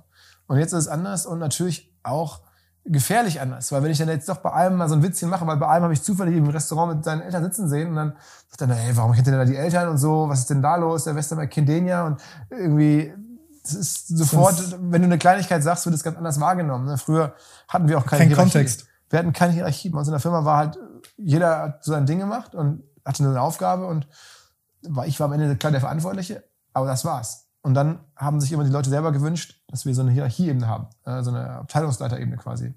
Head-Off heißt es bei uns. Und oh, same shit, ja. Das machst dann halt natürlich sofort, warum ist jetzt da jemand Head-Off, warum jemand anders nicht? Ähm, wie sind so die, die, Kommunikationswege? Das war früher alles halt nicht, nicht da und jetzt ist es da. Und das ist, ähm, das ist auf der negativen Seite, aber es gibt auch positive. Ja, das ist so ein richtiger Growth Pain. Also dieses von, von, von flach zu bisschen Struktur reinbringen und so, so Organigramme und Co. und so ein Scheiß. Das ist echt. Ja, äh, ja. das ist, das ist, äh, und das ist, macht auch nicht nur Spaß. Das ist auch irgendwie so, du, ja. Hast du, du erlebst ja dann auch mit, wie halt Leute enttäuscht sind. Und du musst dann halt sagen, der ist jetzt hier der Leiter. Und dann ist ja jemand anders halt nicht der Leiter. Und dann, dann habe ich so ein blödes Gefühl. Klar, auf der einen Seite freue ich mich, dass jetzt jemand hier, wie ich gerade erzählt habe, jemand macht eine Karriere, ist jetzt hier Leiter, freue mich mega für den. Aber der, die andere Person ist ja genauso meine Mitarbeiter, meine Mitarbeiter. Und dann denke ich mir, scheiße, jetzt ähm, hat da jemand ein negatives Erlebnis bei uns in der ja, Firma. Ja. Und das nervt mich dann halt total. Aber ich kann es ja nicht verändern. Es war ja wirklich aus dem Team heraus der Wunsch, wir brauchen das. Mhm. Und so, und daran, das, das, ja, ich kann damit umgehen mittlerweile, habe mich daran gewöhnt und das auch verstanden. Und so ist halt auch irgendwie die Wirtschaft. Oder generell, so sind halt Organisationen, Ja, ja. Auch, auch im Sport, auch in, im, in der Non-Profit-Wirtschaft, in der Politik. Ähm, ja, aber es ist ja trotzdem was, was ich jetzt eher, eher in den letzten Jahren eher nicht so geil fand. Was ist, äh, also ich befinde mich da ja irgendwo mittendrin und ich fühle sehr viel, was du sagst. Also das ist aus Eigeninteresse. Was, was, was verändert sich dran? Wird das, wird das besser oder wird das schlechter? Weil ich habe da, bei mir ist das so eine Mischung aus schlechtem Gewissen, dass man irgendwie so gefühlt nicht mehr so ganz hinterherkommt. Gleichzeitig merkt man aber, man muss da loslassen, weil man sonst keinen Fokus mehr hat. Also Ähm, was schon geil ist, ist, glaube ich, wenn du es, äh, wenn es gelingt, ähm, das gut abzugeben und ein gutes Team aufzubauen. Das erlebe ich jetzt halt auch auf der positiven Seite, dass ich in manchen Themen jetzt einfach nicht mehr drin bin, weil man nicht mehr drin sein kann in allem. Und dann war ich jetzt war zwei Wochen war ich in den USA unterwegs, habe dann natürlich noch weniger so Themen mitbekommen, weil man dann weg war und andere Zeitzone und so. Dann kam ich zurück und habe dann einfach so Sachen gesehen und dachte, krass, ey, das ist ja geil und das haben die Leute super gemacht und dann denkt man sich, irgendwie ist es ja meine Firma. Ich Aber ich hab da nichts gemacht. Nichts gemacht und die machen das mega geil. Das ist natürlich dann schon so, schon, schon so die positive Seite dessen. Man denkt, okay, wie abgefahren ist das denn? Ähm, Das erste Mal ist übel kacke. Also ich hatte dann so einen Ego-Knacks und dann dachte ich so, scheiße, die machen das besser ohne mich als mit mir. Und danach war das so, oh geil, die machen das ohne mich besser als mit mir. ja, das, hat mich, das fand ich sofort besser. Also da hatte ich nie das Gefühl, dass das irgendwie kacke ist. Weil ich, ist Da gibt es so Aufgaben, mit denen man sich vielleicht identifiziert. Mal mehr okay, also in dem. Moment, wo jetzt jemand käme wahrscheinlich und bei mir jetzt so den Podcast, wo ich jetzt jeden Tag Genau, Folgen genau, und genau. dann, wo ich dann merke, krass, der kann das viel besser. Ja? Ich weiß nicht, ich glaube, Abschluss gibt's niemand. I don't know. Ähm, wahrscheinlich schon. Aber da war ich dann, da wäre ich, glaube ich, dann ein bisschen angefasst. Weil ich mir natürlich einbilde, ich mache das gut und das ist jetzt irgendwie stark, auch das, was ich mache. Aber wir hatten so, ein bisschen den Fall, ich habe ja mal so einen Aktienpodcast gemacht, eine Weile lang, also jeden Tag Aktien. Also zehn Minuten Aktientipps, ohne Aktien wird schwer. Und da auch mega viel reingelegt, hat ja auch gut funktioniert, haben viele Leute sich da über Aktien informiert. Ähm, und dann war ich schon stolz. Und, aber das ging ja nicht mehr. Ich konnte das nicht mehr leisten. Also jetzt irgendwie sieben Podcasts die Woche, wer soll das leisten? Auf der Dauer, das macht sich kaputt. Und vor allem auch auf einer vernünftigen Qualität. Ähm, und dann habe ich halt einen, einen, einen Kollegen gefunden, Noah, der ist irgendwie jetzt mittlerweile 20 und hat einen mega Aktien-Nerd. Und der macht es halt, würde ich mir sagen, mittlerweile wahrscheinlich genauso gut oder besser. Ähm, und das hat mich jetzt Gott sei Dank erleichtert. Ich war wirklich heilfroh, dass ich ihn gefunden hatte, ähm, weil ich dachte, scheiße, ich finde, ich muss diesen Job loswerden, das, das schaffe ich nicht. und da war ich dann wirklich froh, dass dann jemand da war. Und war eigentlich eher leichter zu sehen, es gibt halt doch Lösungen, wie ich mich überflüssig machen kann. Und es wird auf einem OMR-Podcast eines Tages eine Lösung geben, das weiß ich jetzt dank, dank der Noah-Erfahrung, wo ein oder zwei oder drei Leute das besser machen können als ich oder anders machen können. Und es ist dann zumindest genauso gut. Das eigentlich erleichtert mich das eher, das zu wissen, obwohl es mich natürlich am Anfang auch ein bisschen am Ego, ja, ich bin doch der geilste Fragesteller. Aber klar, das, niemand ist unersetzlich und das ist mir auch eigentlich klar. Das ist, das, das ist ein sehr schönes Learning. Nee, also ich bin, ich bin da, ich bin da wahrscheinlich noch halt wesentlich jünger und, und, und, und, und grün hinter den Ohren. Aber das ist eine, äh, ja, also man, man, man lernt das halt so on the fly. Also Unternehmertum generell, ich meine, du, du bist, kommst ja aus, so, aus dem Fitness äh, unter anderem. Ich, das ist eigentlich meine Lieblings so für Unternehmertum. Es ist eigentlich ähm, wie, wie ähm, ich, das erinnert mich immer so an, weil ich, ich war auch mal viel im Fitnessstudio. Bin es war immer noch nicht so wie du, so erfolgreich, aber auch ein bisschen Sport. Und ich weiß, als ich das angefangen habe, so mit 18, 19, da bin ich ins Fitnessstudio oder noch jünger, mit 16 und habe mich so wie der totale Lappen gefühlt. Irgendwie so eine kleine Hühnerbrust und nicht so, sondern saßen so Typen mit so fetten Hanteln und Ja, haben da sowas gemacht und Klimmzüge gekonnt und dann so zehn Stück oder irgendwie da so Übungen gemacht und ich so gestaunt und dann mich so ein bisschen geschämt, so dass bei irgendwie beim Bankdrücken nur mit der Stange oder bei so Klimmzügen so dann gar nicht hochkommen, in so einer Schnur dann so, so ein bisschen als Hilfe, um da irgendwie hochzuziehen. Und dachte mir, okay, ich bin jetzt hier schon so, habe mich nicht richtig wohlgefühlt im Fitnessstudio. Ich war da halt erkennbar ähm, nicht zu Hause. Ne? Und ähm, das hat dann eine Weile gedauert. Und dann kommt man halt voll rein und dann weiß man, wie es läuft und kann das alles einschätzen. Und dann sagt man, okay, der hat das wahrscheinlich gemacht, indem er richtig viel nachgeholfen hat. Der macht es seit ganz vielen Jahren. Ähm, das, das ist so, das ist so, die Übungen machen eh, bringen eh nichts. Ähm, und am Ende ist Unternehmertum ziemlich ähnlich. Du kommst da äh, rein in die Welt. Heutzutage in Deutschland, du lernst ja nicht in der Schule, wenn du aus dem Elternhaus das auch nicht mitbekommst. Und es ist ja selten so. Dann hast du einfach gar keinen Muskel für Unternehmertum. Dann, dann hast du eine ganz harte Hühnerbrust und stehst in der Welt und erzählen dir Leute irgendwelche Geschichten von Investoren und Millionen und bla bla bla und Gewerbesteuer und ja, erzählen dir alles, was hinterm gleichen Zeichen Geschäftsführer sein und fahren mit Porsche rum und so und du denkst dir, okay, uh, wie ist jetzt hier genau mein Ort in dieser in diesem Fitnessstudio? Wie muss ich jetzt hier genau irgendwie loslegen? Es ist wie so und du fühlst dich erstmal so intimidated, also ja. wie, wie damals. Du denkst, ich bin ja hier der, der aller härtesten Hühnerbrust, aber gleichzeitig will man auch so ein bisschen flexen, so äh, wie im Fitnessstudio. Du willst ja auch nicht da jetzt so der totale Lappen sein, so und das willst du aber auch beim Steuerberater auch nicht, dass du hinkommst und sagst, ich habe leider gar keine Ahnung, ich habe auch leider gar kein Geld, aber ich will jetzt hier eine Firma gründen, können Sie mir helfen?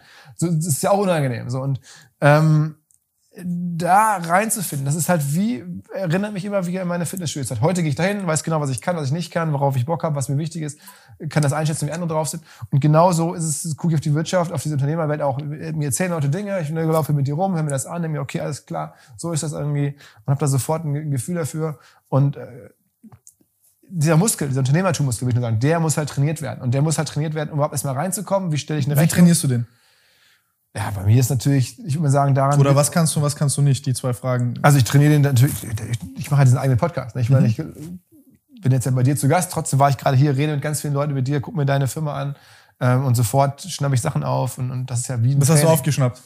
Ja, ich habe mir natürlich angeguckt, wie du so verschiedene Umsätze machst, wie du das versuchst zu kombinieren, wer so für dich arbeitet, ähm, was so für Leute sind, ähm, an welchen Projekten du arbeitest. Ähm, das sehe ich halt so, das frage ich dir dann auch und das schnappe ich so halt irgendwie, lese ich so quasi quer, wenn ich hier so durchlaufe. Ähm, und das äh, jetzt seit 20 Jahren ist halt so wie dreimal die Woche ins Fitnessstudio gehen und halt irgendwie Leute sehen, na okay, so macht der das also.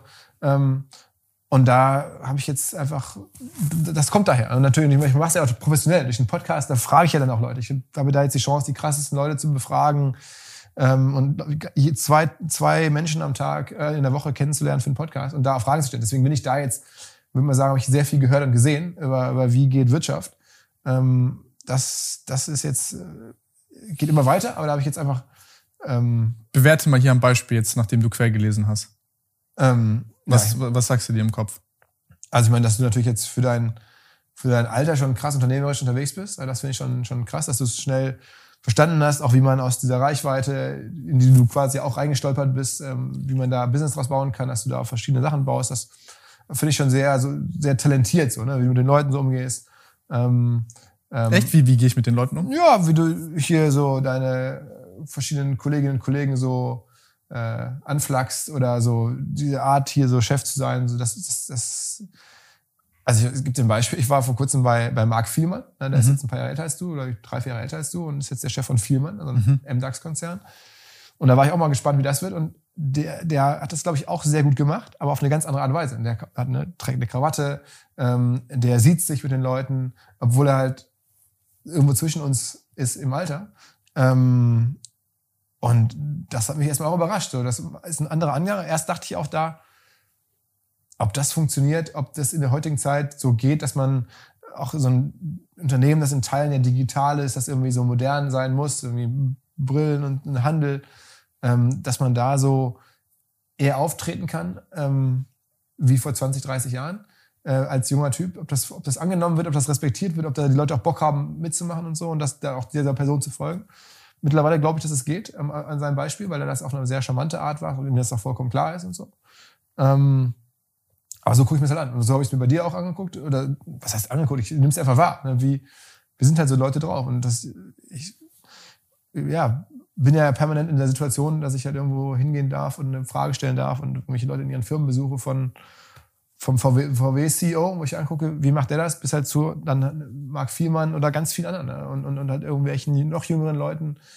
Ähm, und ich finde, also wie du es machst, ist auch nicht ganz ungewöhnlich. Also ich, ich ähm, ähm, habe das auch schon mal so in der Form gesehen. Das ist jetzt auch irgendwo äh, nicht jetzt so auf den ersten Blick denke, okay, hier ist ja crazy, hier, was denn da? Das ist irgendwie auch ein bisschen äh, natürlich in Teilen so, wie man sich vorstellt. Ähm, aber ich glaube, also, dass es hier auf jeden Fall hier ein wachsendes Unternehmen ist, das kann man so spüren. Ne? Das, das, Echt? Ja, das glaube ich schon. Wo, woran spürst du das? Sorry, ähm, dass ich so ausfrage. Ich finde das interessant, weil du hast äh, einen Vergleichspool und ich mhm. äh, habe nicht so viele Beobachtungen, weil du kennst, meine Beobachtung ist n gleich 1, weil ich gehe nicht so weit raus aus Stuttgart West. Ja, das finde ich übrigens, äh, also einer, das hatte ich sehr sympathisch gemacht, was uns, wir uns hier vor der Tür getroffen haben. Du zu mir meintest, ich verlasse Stuttgart recht selten. Eigentlich kann man sagen, diese drei Viertel, West, Süd, Mitte, bin ich selten raus. Okay, ähm, ist so eine Ansage, weil die meisten, die man kennt, sind immer mega stolz drauf. Irgendwie, ich komme gerade aus New York oder ich komme gerade daher. Ähm, und du so, ich gehe nirgendwo. Das, das fand ich dann sehr, ähm, souverän und, und, und irgendwie ungewöhnlich und also cool, hat mir sofort irgendwie Spaß gemacht. Ähm, aber woran erkennt man, dass es jetzt hier wächst? Ähm, ja, ich meine, so erstmal schon mal so, wie man das Gefühl hat, da ist noch eine Wohnung, die dazugehört, hier ist dann ein Büro, da unten ist noch ein Kellerraum. Hast du mir jetzt nicht erzählt, aber ich habe das Gefühl, okay, ich habe mal irgendwo angefangen und dann hat man halt die nächsten Büros dazugenommen. Das erkennt man ja sofort, okay, hier geht es irgendwie voran, man braucht mehr Arbeitsplätze ist bei uns eins zu eins auch so. Wir sitzen auf so einem Hof und haben irgendwie mal ein Büro gehabt. Jetzt haben wir das Büro daneben, das da drunter, das eine, eine, eine, ein Haus weiter und so. Und so diesen Effekt, das, das nehme ich einfach nur so unterbewusst wahr. Okay, guck mal, die haben also unzusammenhängende Bürostruktur in einer Gegend. Das ist irgendwie sofort was, von dir ja gar nicht als Flex gemeint oder so als, als Singling gemeint, sondern es ist offensichtlich Wachstum. Ne? Ähm, und dann alles Blenderei, alles gemietet ja, für das, heute. ja, ja, man kann ja auch vieles blenden und ich würde mal sagen, es gibt ja auch so geile Geschichten wie so Startup-Gründer, wenn dann die Investoren kommen, irgendwie da alles so mega groß erscheinen lassen und dann sagen, Leute Aber dann, wo ist die Toilette, weiß ich nicht. Äh, ja, nee, so Leute ins Büro bestellen, die dann da irgendwie sitzen, als wenn dieser Mitarbeiter, um halt so irgendwie eine Größe auszustrahlen. Aber die Idee, dass man dann die sozusagen die, die Nachbarwohnung, wie jetzt bei dir hier mietet, und dann noch irgendwie einen Praktikanten reinsetzt und dann hier oben, das wäre dann schon sehr abgefahren. Würdest du jetzt für mich auch nicht machen. Elaborate deswegen, das, das, genau, genau. Deswegen ist es für mich halt so jetzt, wenn ich so nachdenke, unterbewusst nehme ich jetzt Wachstum wahr und denke mir, okay, ist ja auch, auch wieder typisch. Auch, ne, bei uns ist es ähnlich. Und dann sage ich, ja, okay, wahrscheinlich ist bei denen jetzt irgendwie einfach gerade Dynamik drin. Ähm, ohne dass ich da jetzt mit dir drüber gesprochen habe. Wie war euer Umsatz letztes Jahr? Das kommt ja erst, wenn du zu mir zu einem Podcast kommst, dann frage ich dich das ja. Noch nicht, ja. Du, du, du wirst, äh, ich kann dir die Antwort jetzt schon geben. Mhm. Ich weiß es nicht. Umsatz? Nee. Weißt du nicht? Was? Wie viel Umsatz ihr letztes Jahr gemacht habt mit allen Aktivitäten, so in Größenordnung? Äh, ja, ich muss es ja wissen, leider, aber. Ja. Ähm, ah, es gibt schon Leute, ähm, wo ich äh, wirklich baff war, die zu mir gesagt haben, vor kurzem war von Ableton, dieser äh, wirklich richtig, richtig geile Firma, die machen so Musikproduktionssoftware, also das Apple für Musikproduktion. Alle DJs, äh, Musikproducer kennen Ableton. Und da gibt es eine Berliner Firma, ähm, gehört zwei, drei Leuten, also Investoren. Und die machen so weltweit die Software dafür. Und so machen halt, ich hätte das mir jetzt angeguckt vorher, aber man kann es nicht ganz genau sehen. So irgendwas zwischen 60, 70 Millionen Umsatz. Und dann war halt einer der Gründer da, der ist jetzt ja nicht mehr operativ, das ist aber trotzdem im Aufsichtsrat, das ist seine Firma. Und dann habe ich ihn auch gefragt, so erstmal so in der guten Ordnung halber, wie viel Umsatz macht da? Und er so, ja, ich weiß es nicht, ich weiß es nicht. Und dann dachte ich mir, okay, komm, ey, verarsch mich nicht. Und das sind irgendwie, das ist eine Firma, die gehört drei Leuten, die ist irgendwie so krass. Also er ist der Aufsichtsrat, also da arbeiten ja auch ganz viele Leute. Es ist nicht, dass es ein One-Man-Shop ist, wo er sagt, okay, ist jetzt mir egal. Ähm, es ist ja wirklich eine, eine, eine Struktur. Ne? So. Und dann hat er mir das aber so lange auch so Laien-Antworten gegeben, so Amateur-Antworten, dass ich dann wirklich sicher war. Und wir waren nachher noch essen und dann hat er mir das nochmal beschrieben. Er weiß es einfach nicht. Er weiß es wirklich nicht, wie viel was er da macht. Und ich wusste es dann am Ende besser durch meine Vorrecherche scheinbar als, als er. Das war schon erstaunlich. Ja. Witzig. Das ist schon krass. Selten. Und die meisten, die das dann nicht sagen, die, die, die wollen es halt nicht sagen. Und, äh Findest du das gut, das zu sagen oder nicht? Also ich zum Beispiel, ich bin da sehr so, ich bin eher so ein Secretive-Typ, weil ich, äh, was, was sagt zum Beispiel der Umsatz über mein Unternehmen aus? Also viele Leute fragen das. Ich hatte, ich hatte auch Gespräche wegen, also wir hatten auch, keine Ahnung, ob es jetzt Investoren oder dies oder das. Ich bin da grundsätzlich einfach persönlich im Moment, äh, äh, so wie du das gesagt hast, sag niemals nie und so. Und ich bin da jetzt auch kein desillusionierter Idiot, aber ähm, ich will über die Produkte sprechen, die man macht und daran dann gemessen werden. Und klar ist Umsatz ein Maß dafür und ein Proxy und macht das alles leichter verständlich, aber ich weiß nicht, irgendwie. Ähm, ja, ich finde, Umsatz ist eigentlich also zum Beispiel Mode, wenn du, wenn du als Modeunternehmen äh, äh, in Anführ oder, oder Klamotten machst oder so und dann anfängst über, über Umsatz zu sprechen, dann sind deine Klamotten langweilig. Das ist so mein. Ja, also das, das, das, das ist wahrscheinlich im Modebereich so ein bisschen spezieller. Ich hatte vor kurzem mal, ähm, ich hoffe, ich kann es erzählen. Ähm, ich höre das aber trotzdem gerne, wenn Leute bei dir über Umsätze ja, sprechen. Ja, ja, ja, das, das, das, also, das hoffe ich, das hoffe ich. Nein, man kann es ja leicht auch zuordnen so. Also es gibt schon so Fälle, ne? Es gibt so Fälle und also ich muss sagen, mich macht es natürlich auch dann neugierig, wenn das jemand so vermeidet. Ähm, ähm, aber es gibt zum Beispiel hier den, ich glaube, der heißt Lolo von Live äh, mhm. Young. Ähm, und wie der das so steuert, ne? das ist schon sehr, sehr smart. So der macht das halt ähm, nicht. Also ich, der hört auch die Podcasts, telefoniert kurz mit ihm mal so einen, so, einen, so einen Call und dann haben wir uns unterhalten und dann hat er so, ich weiß genau, was ihr macht, ich höre mir das alles an, ich finde das geil, aber ich würde es aktuell ungern machen. Und dann hat er mir erklärt, warum und dass er auch sagt, es geht mit Mode einfach nicht gut überein. Ähm, und mit seiner Brand. Mode ist ja vielleicht noch falsch, es geht so um so eine Brand. In manchen Brands passt es halt nicht. Bei Mode, ja, der Tarek erzählt es auch bei About You, aber das ist halt irgendwie das börsennotiert. Die erfolgreichsten Modehändler sind ja. Ja, das ist ja mehr E-Commerce als Mode bei ihm. Genau, sag mal, wenn es um Brands geht, die eine bestimmte eigene Charismatik haben, wo dann auch der Gründer ähm, so eine in den Köpfen von manchen Leuten vielleicht so eine Kunstfigur ist, dann verstehe ich, dass die dann einfach vielleicht nicht unbedingt sprechen wollen. Aber das ist ja, das ist ja, das ist ja das Problem von, von Coolness. Also sobald, sobald die Mys, äh, äh, der Mythos ausgetauscht worden ist durch das Verstehen von der Sache, ist, äh, wird die nächste Sache cool. Und wenn du aber davon lebst, dann ist halt ein Problem. Ja, also auf der anderen Seite, Elon Musk ist auch cool. Safe ist der cool. Aber der, das, das halt so eine. Das das, halt alle Zahlen sind öffentlich, alle Zahlen sind sofort nachvollziehbar. Es ist alles transparent börsennotiert. Äh, vielleicht finde ich einen Weg, vielleicht können wir beide einen Weg erörtern, das dann schlau zu machen. Ähm, und dann. Also ich, und ich meine, wer sind denn die coolsten Modeleute, die ich jetzt. Ich bin jetzt auch kein Modeguy oder so. Ich bin da nur, ähm, ich, ich, ja, ich, ich finde, bei, bei manchen Sachen passt das, bei manchen Sachen ist das cool. Äh, ich fühle mich da schnell nur so, als wäre das einfach ein Rumgeflex. Oh, guck mal, so viel macht man. Ja.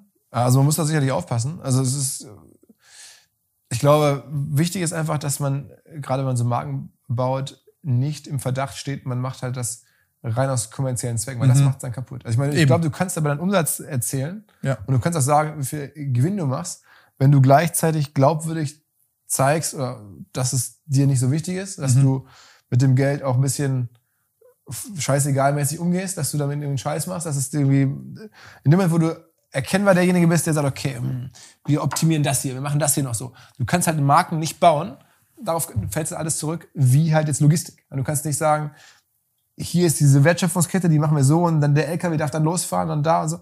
Das kann man, so kann man Logistik optimieren, aber so kann man nicht Marken aufbauen. Da musst ja, du auch ja, Sachen ja. machen, die einfach ähm, Quatsch sind. Das machen wir auch. Wir hauen einfach Kohle raus an bestimmten Stellen. Wenn du auf unser Event gehst, denkst du dir, what the fuck, ey, das ist, äh, hat einen Produktionsvalue. Kein Mensch in der normalen Messewirtschaft in Deutschland versteht, warum wir das machen. Und du denkst dir, okay, was machen denn die mit diesen Hallen? Das ist ja irgendwie super teuer.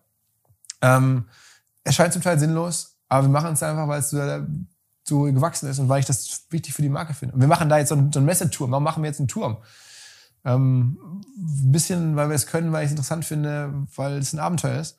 Ähm, und das wiederum, glaube ich, ist dann, wenn du sowas in der Art oder andere, gibt es ja tausend andere Beispiele, machst, und das macht jetzt zum Beispiel, selbst Elon Musk macht das ja, ne, dass der dann irgendwie Geld raushaut, auf einmal so ganz merkwürdiges Land. ähm, das äh, liefert dann wieder die Coolness. In dem Moment, wo du ausrechenbar bist und wo alle wissen, okay, der optimiert auf den letzten yeah. Pfennig und der, dann ist es halt scheiße. Ne? Dann ist es auch uninteressant. Bist auch langweilig. Genau, genau. Und das ist, das darf ja nicht passieren. Aber ich glaube, es ist nicht per se schlecht, über seine Zahlen zu reden. Und auch, es gibt, gibt auch genug Beispiele, wo klar ist, die Typen verdienen damit eine Schweinekohle mit dem, was sie da machen, egal was. Trotzdem ist es eine geile Marke.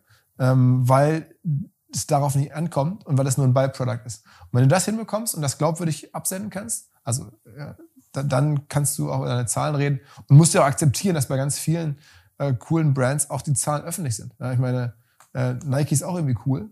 Ähm, und ich meine, das ist einfach die. Nee, das, das ist auch nicht nur Coolness, das ist auch einfach, keine Ahnung, ich bin, ich glaube, es ist auch so ein bisschen Upbringing und so. Also wenn du, wenn du, äh, du hast wahrscheinlich auch viele Leute um dich rum, die das mal cool gemacht haben und wo man das so, so diese Erfahrungswerte hat, sich untereinander austauscht. Ich bin da mit äh, äh, äh Leuten aufgewachsen, die sich dann beschweren, dass der Döner jetzt 20, 30 Cent halt teurer wird und das, das war dann Struggle.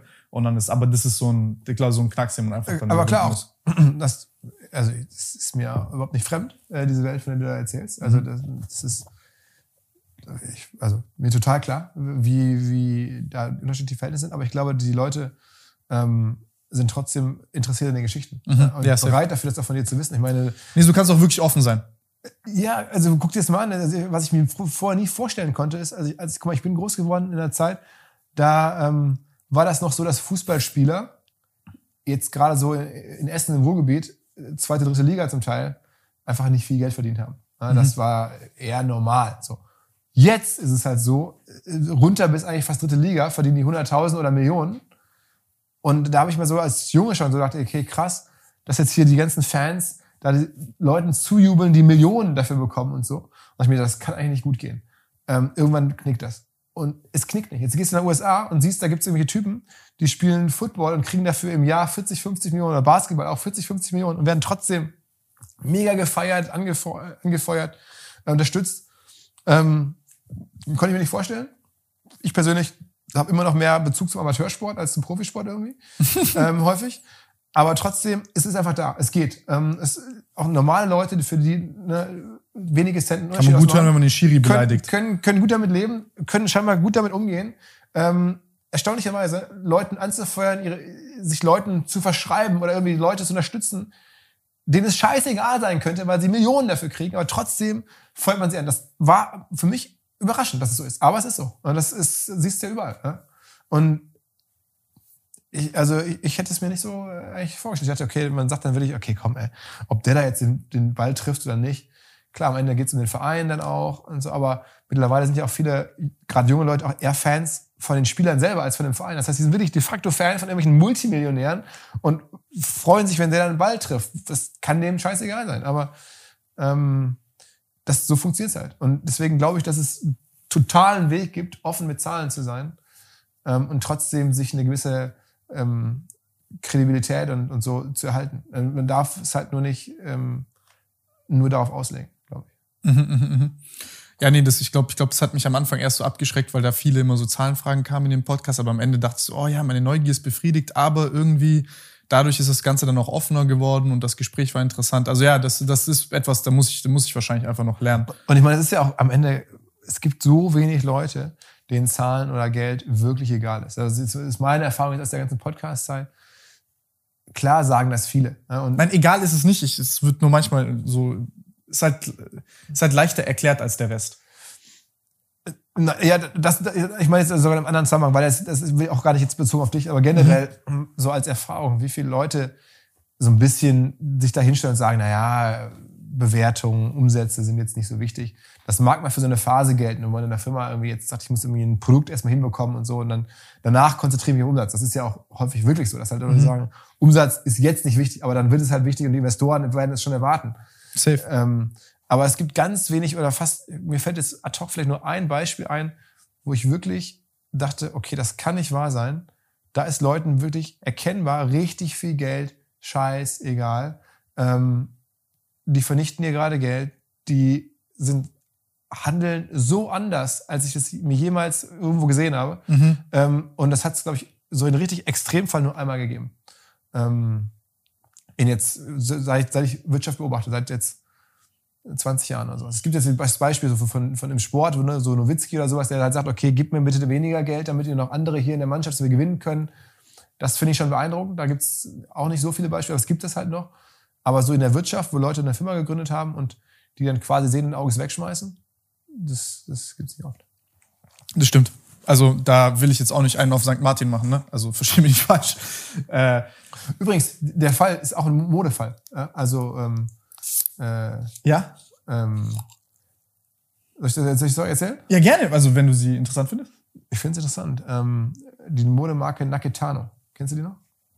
Doch, kennst du. Naketano, die hat immer so dicke Kordeln, ähm, hatte so wirklich in, in, der Breite der Bevölkerung Deutschlands hatten das ganz viele Leute an. So, mhm. Auch so Hoodies. Ähm, so ein bisschen so, von, weiß nicht, kam mir so ein bisschen so ähnlich vor wie Jack Jones oder sowas. Okay. Also ist nicht jetzt irgendwie High Fashion, sondern einfach so der Hoodie wirklich für, für jedermann. Ähm, aber hat ist dadurch aufgefallen, immer so dicke Kordeln mit so Leder ähm, mhm. Absätzen an den Kordeln. Also auch ganz nette, so solide Teile. Ähm, das war auf dem Weg dann eine der größten deutschen Modemarken zu werden. Das war wirklich das neue, und zwar jetzt nicht Upscale Hugo Boss oder so, sondern einfach wirklich für alle, für die Breite der Bevölkerung, ähm, Naketano. Und ähm, eine Firma aus Essen haben zwei Typen gegründet, ohne Investoren die haben damit wahrscheinlich so Schätzung 30, 40 Millionen Ergebnis gemacht äh, in, den, in den Jahren. Und ähm, diese Firma wäre wahrscheinlich eine Milliarde oder mehr wert. Gehörte zwei Typen und ähm, die haben dann irgendwann gesagt, wir machen jetzt den Laden dicht. Das lassen wir jetzt sein. Alle Händler aufgeheult. Riesenproblem, weil natürlich ganz viele Händler darauf angewiesen waren und mit dem Midnack-Getan halt gute Geschäfte gemacht haben wie könnt ihr das machen? So. Die haben den Laden nicht verkauft, sondern einfach aufgehört. Einfach gesagt, okay, es war es jetzt irgendwie, lass es sein. Was? Ähm, und das ist so, wo ich, das habe ich halt eigentlich noch nie gesehen. Das ist halt jemand, der da ein Business hat, was profitabel ist, was jetzt irgendwie wirklich eine Milliarde, was man verkaufen könnte, was sofort handelbar ist, was nicht personenabhängig ist. Die, die Gründer kennt ja gar keiner.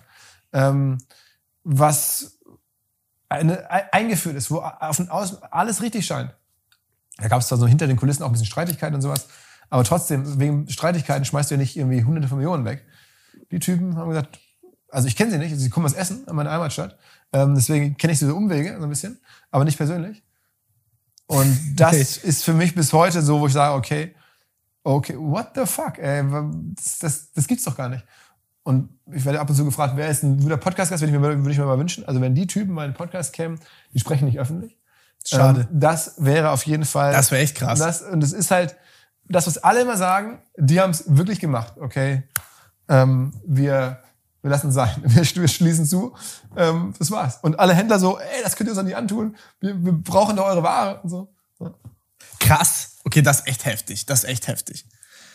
Da muss man googeln. Naketano gibt es auch ein paar Artikel zu. Und die Ware ist bis heute, sieht man das. Also wenn man so durch die Stadt läuft hier, ich bin mir sicher, du brauchst einmal nur durch die Deutsche Bahn ICE zu gehen. In jedem ICE findest du mindestens, weiß nicht, irgendwie drei, vier Also Lederbändel kenne ich safe. Also das habe ich gesehen. Ja, so dicke Rekorde. Das war einfach so, dass es war nichts, wo man jetzt sagt, okay, krass, was die sich ausgedacht haben. Einfach so sehr so solide Hoodies. Jetzt, weiß nicht, wahrscheinlich so 50, 60, 70 Euro. Jetzt nicht teuer, auch nicht super günstig. Einfach so wirklich middle of the road, gut gemacht. Ähm, und der, es, ein Feature gab's und die hatten dann teilweise auch so komische Namen. Dann hießen die so ein bisschen so, so sexuell konnotierte Namen für ihre Produkte. Das haben die meisten ja mitbekommen.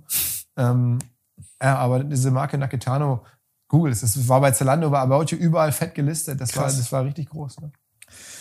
Ähm, du hast vorhin, du hast vorhin ein paar nette Worte hier gesagt. Was, was, was würdest du verbessern, anders machen jetzt? Ich weiß, das klingt jetzt frech, wenn du jetzt hier nach fünf Minuten irgendwie kommst und sagst, ah, das ist besser oder aber äh, frei raus. Also was ist dir vielleicht aufgefallen, wo du sagst, ah, das würde ich anders machen?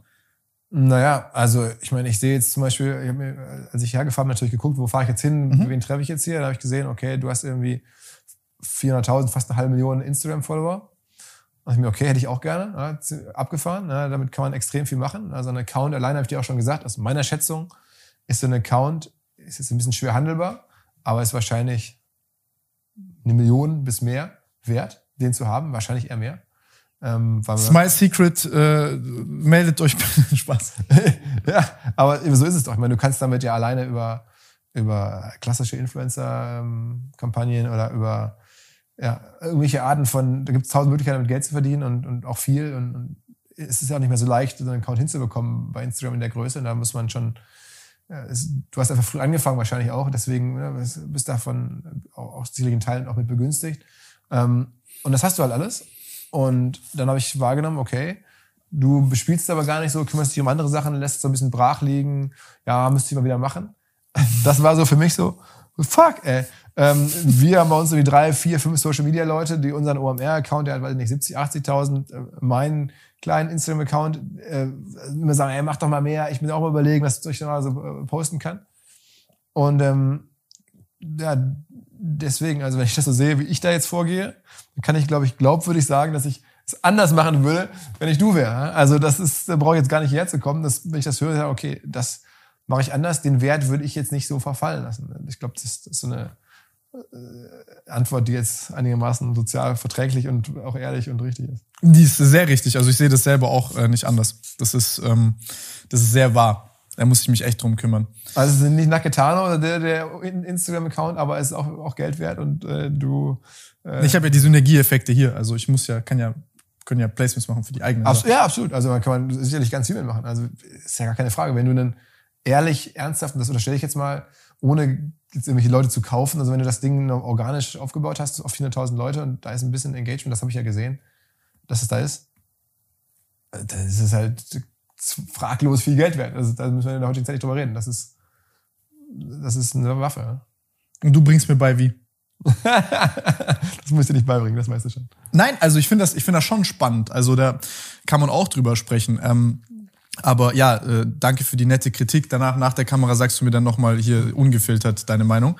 Ähm, ähm, aber das ist doch zutreffend. Also ich meine, das ist vieles kann ich ja wirklich nicht beurteilen. Ich Nein, ich weiß, ich nehme, ich nehme, ich nehme, ich nehme dich hops. Mhm. Ähm, aber nee, kann, kann, kann ja sein. Also was ich mich ähm, was, ja, das ist halt eine schwierige Doppelfunktion. Man ist halt hier, man ist, du hast ja gesehen, wie viel es ist, klar, und dann ist es halt einfach nur äh, Haushalten mit Zeit. Wie, wie machst du das? Also das, weil, weil hier, ähm, du hast ja sehr viele Dinge, die du machst. Also ob es jetzt Podstars sind, ob es eure Software-Bewertungsplattform da ist, ob das äh, OMR ist, konventionell, ob das äh, deine Podcasts sind. Also du machst ja super viele verschiedene Sachen.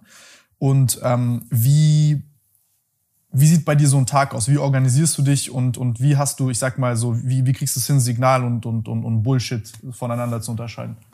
Also ein gutes Team bauen ist am Ende die einzige Lösung. Ne? Mhm. Ähm, und das ist bei uns wirklich organisch gewachsen. Das ist der große Vorteil. Ich habe auch viele Leute, mit denen ich quasi groß geworden bin, unternehmerisch oder in der Wirtschaftswelt oder auch im Freundeskreis einfach in den letzten Jahren bei uns arbeiten.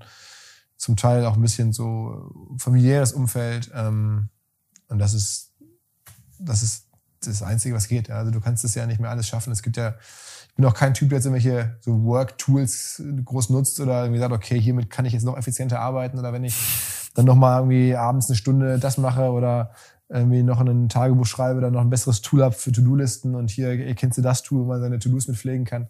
Gibt's alles, mache ich alles nicht. Ähm, hilft auch nur ein paar Prozent zu hebeln aus meiner Sicht.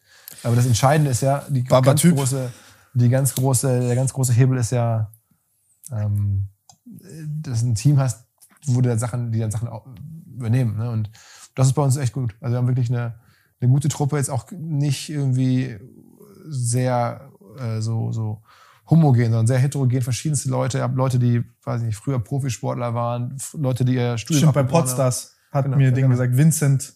Genau, zum Beispiel, ja. ja also der ist quasi vom Basketballcourt ähm, bei uns als erster Podcast oder zweiter Podcast-Kollege angefangen, hat er so ein Team da von 60, 70 Leuten. Ähm, hat das halt unfassbar gut gemacht. Aber wir haben auch ne, unser, weiß ich nicht, zweiter Mann, wenn man so will, Jasper, ähm, äh, hat irgendwie Studium abgebrochen äh, und kam so an. Und das kann ich nicht, ich muss sagen, immer hier alle studiert fertig. Ich habe ja auch den einen oder anderen, der das Studium abgebrochen hat oder nicht fertig also, gemacht hat. Er hat es nicht wegen OMR abgebrochen, sondern er hat okay. es abgebrochen und dann kam er danach irgendwann zu uns und ich war so, okay, ähm, krass, dann bist du im Studium schnell fertig geworden. Und er so, ja, nee, habe ich abgebrochen. So, ah, okay. Ähm, äh, aber ja, der ist halt unfassbar. Das ist aber witzig, stark. ne? Also so, so Leute, die so eigenständig Studium abbrechen, das sind teilweise auch hier Leute, die, also die ähm, den Druck, den die sich selber dadurch machen. Ich weiß nicht, wieso das so ist, aber das sind Leute, die die performen ultra gut. Absolut. Also das, das sind richtig typ, krasse Leute. So ein Typ hat wahrscheinlich jetzt einen Markt, wenn er jetzt woanders arbeiten ginge als bei OMR, ja, dann müsstest du wahrscheinlich mehrere hunderttausend bezahlen, weil er das sofort für das Unternehmen rausholen kann über seine Kontakte, über seine Art zu arbeiten, ist der mehrere hunderttausend Jahresgehalt wert. Das weiß ich, das, das kann ich ja überblicken. Ähm, und äh, ja, hat aber jetzt kein Studium oder so. Oder? Das, das ist so ein Typ. Dann, und dann gibt's aber auch eine andere Kollegin von mir, Isa zum Beispiel, die ist halt so, jetzt ohne OMR hätte die auch eine, so eine Karriere klassisch machen können. Irgendwie, ich gehe zu McKinsey ja, oder so. Ähm, einfach smart, strukturiert, alles immer sauber weggearbeitet.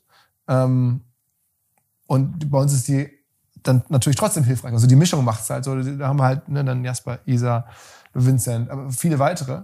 Ähm, auch dann unser kaufmännischer Leiter, also ist bei mir auch mein Schwager, ist ein extrem hohes Vertrauen, ähm, der auch bei uns groß geworden ist als sozusagen ja, Werkstudent und dann immer eins nach dem anderen übernommen. Mittlerweile macht er wirklich von der Schließanlage für einen größeren Bürokomplex bis zu Personalabrechnung für mehrere tausend Leute.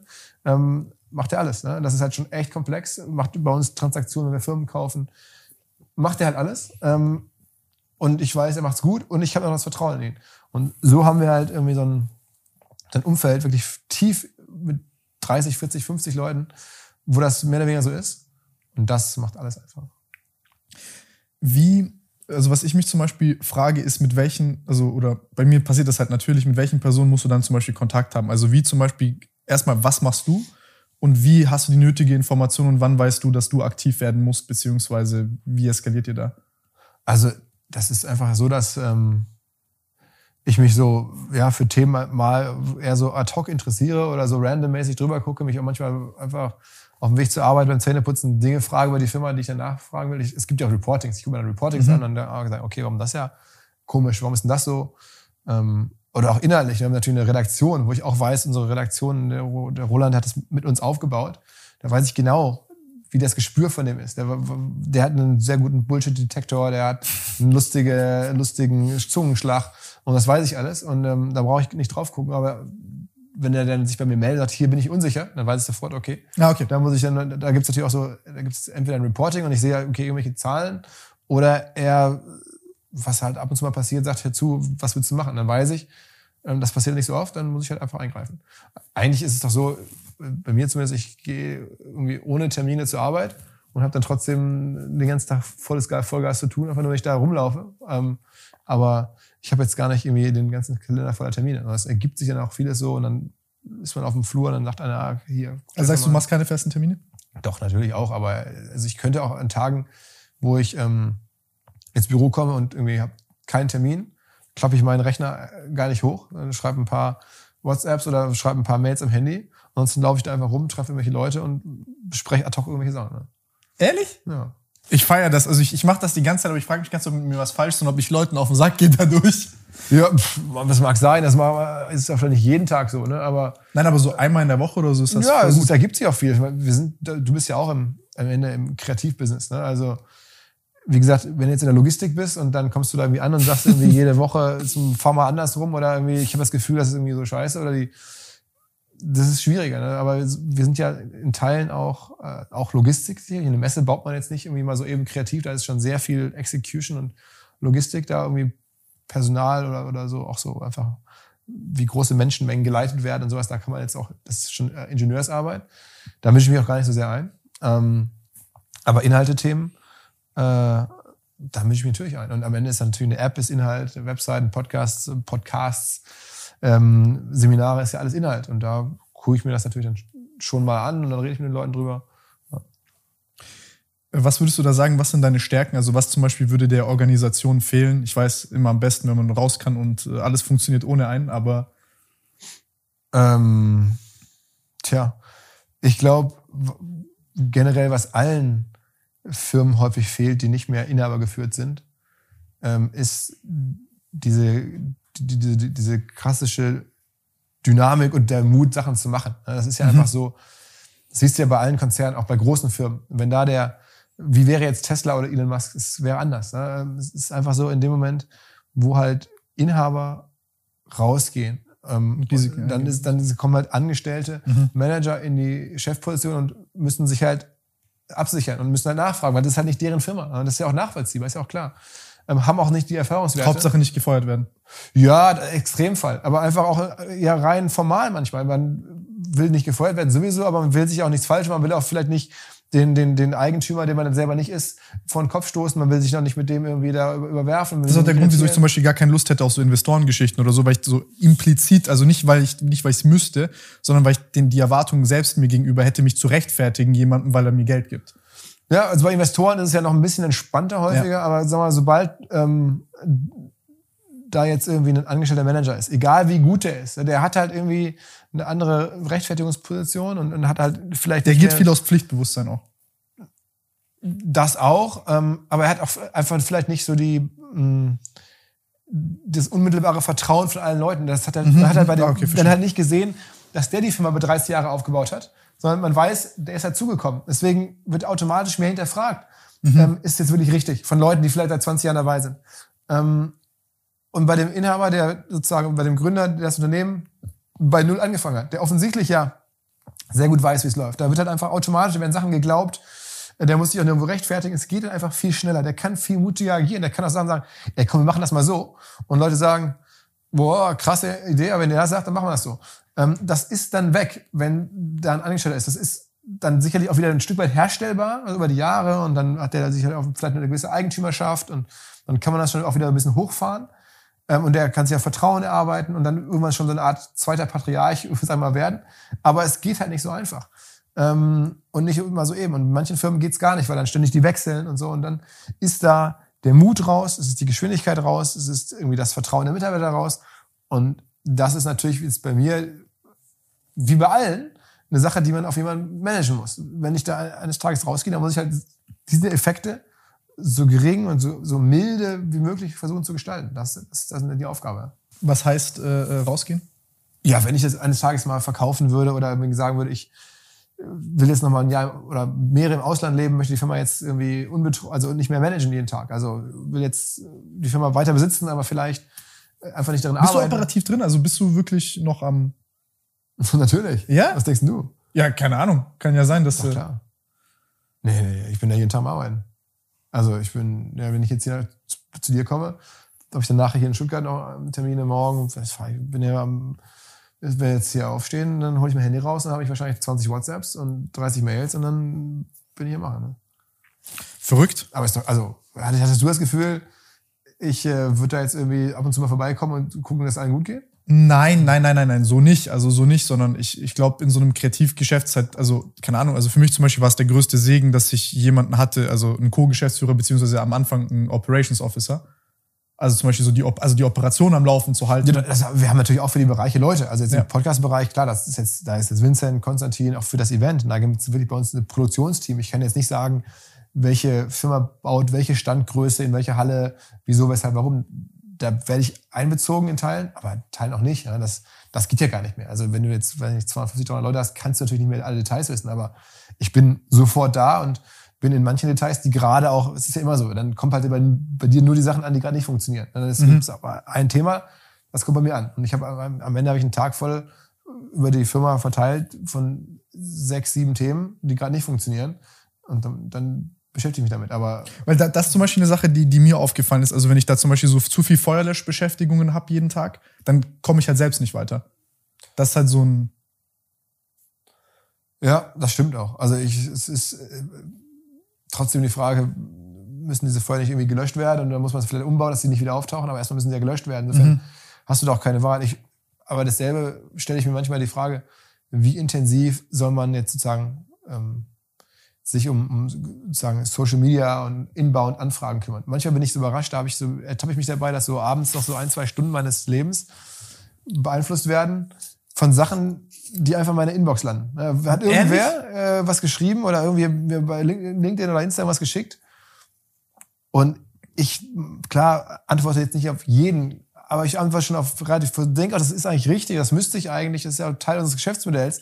Wenn Leute halt sagen, guck mal hier, ich würde gerne das beim Event, also irgendwelche Leute sagen, hey, ich habe eine neue Biermarke, die ist jetzt irgendwie drei Monate alt, wir machen da irgendwie das tollste vegan Bier irgendwo. Habe ich noch nie von gehört, kann wahrscheinlich gar nicht genug herstellen für jetzt ein Event mit 50.000, 60.000 Leuten, aber möchten gerne Bierpartner werden von OMR.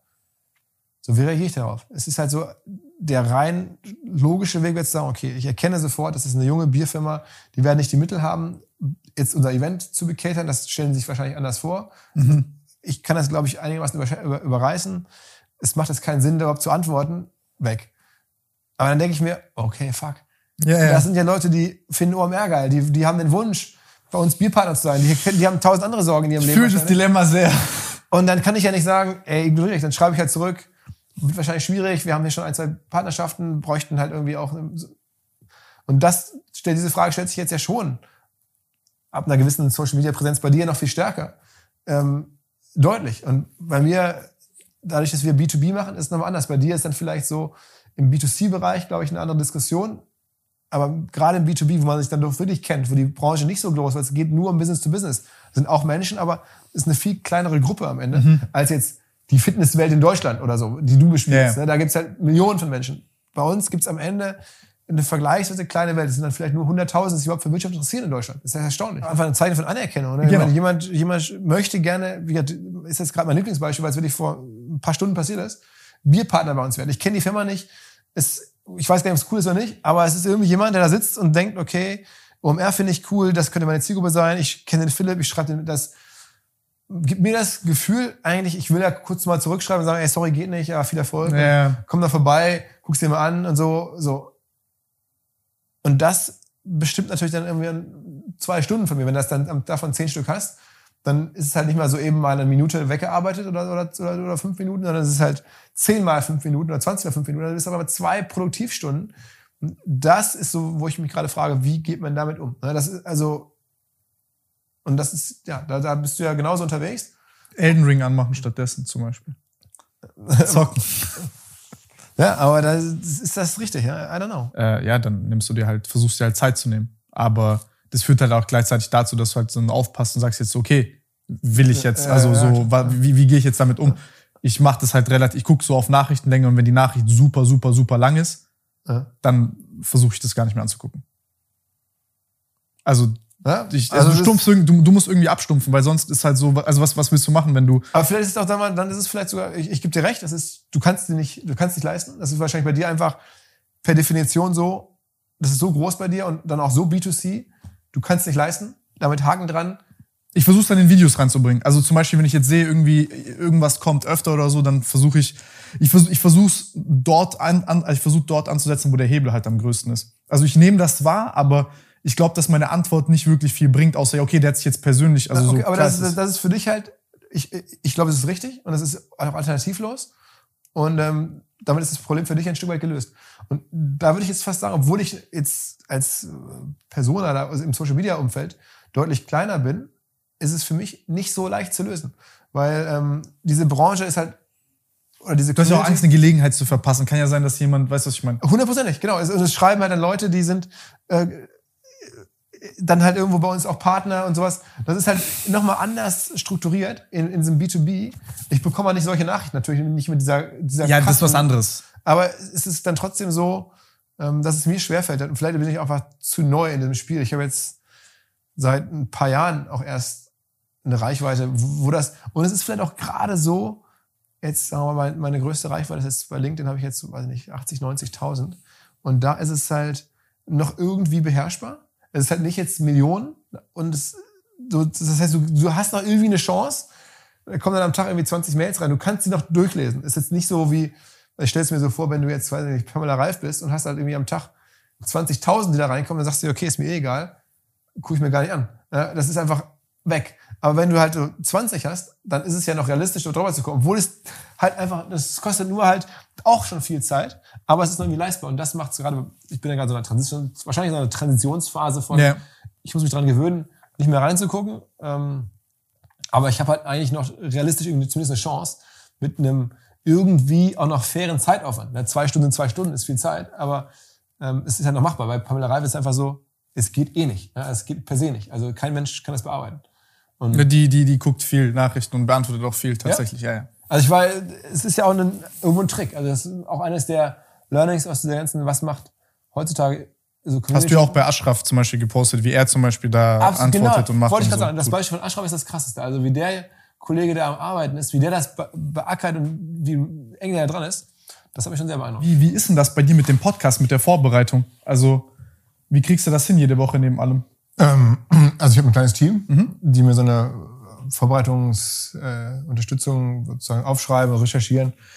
Und ich meine, viele Leute, es ist ja das Coole bei OMR, aber was ich mache, ich mache es ja vieles für mich selber. Also ich heißt, ich habe es ja angefangen, auch für einen Freundeskreis, für mich Sachen zu machen, habe danach zum Event Leute eingeladen, die ich selber spannend fand, von denen ich was lernen kann. Und beim Podcast ist es ja auch so, ich bin ja wirklich selber an dem Thema interessiert. Ich muss mich da jetzt bei manchen Seiten einfach gar nicht einarbeiten. Wenn ich mhm. zu, klar, wenn ich zu Uli Hoeneß fahre, dann will ich natürlich schon vorab alles wissen. Ne? Aber ich weiß schon 70 Prozent, weil ich den seit 20 Jahren verfolge. Und so geht's halt mit vielen Leuten. Ne? Ich gucke mir halt ähm, immer an, was macht irgendwie Heiß Mobility, was macht Finn Kliman, was machen Leute, die bei uns regelmäßig aufschauen, was macht About You, was macht Tarek.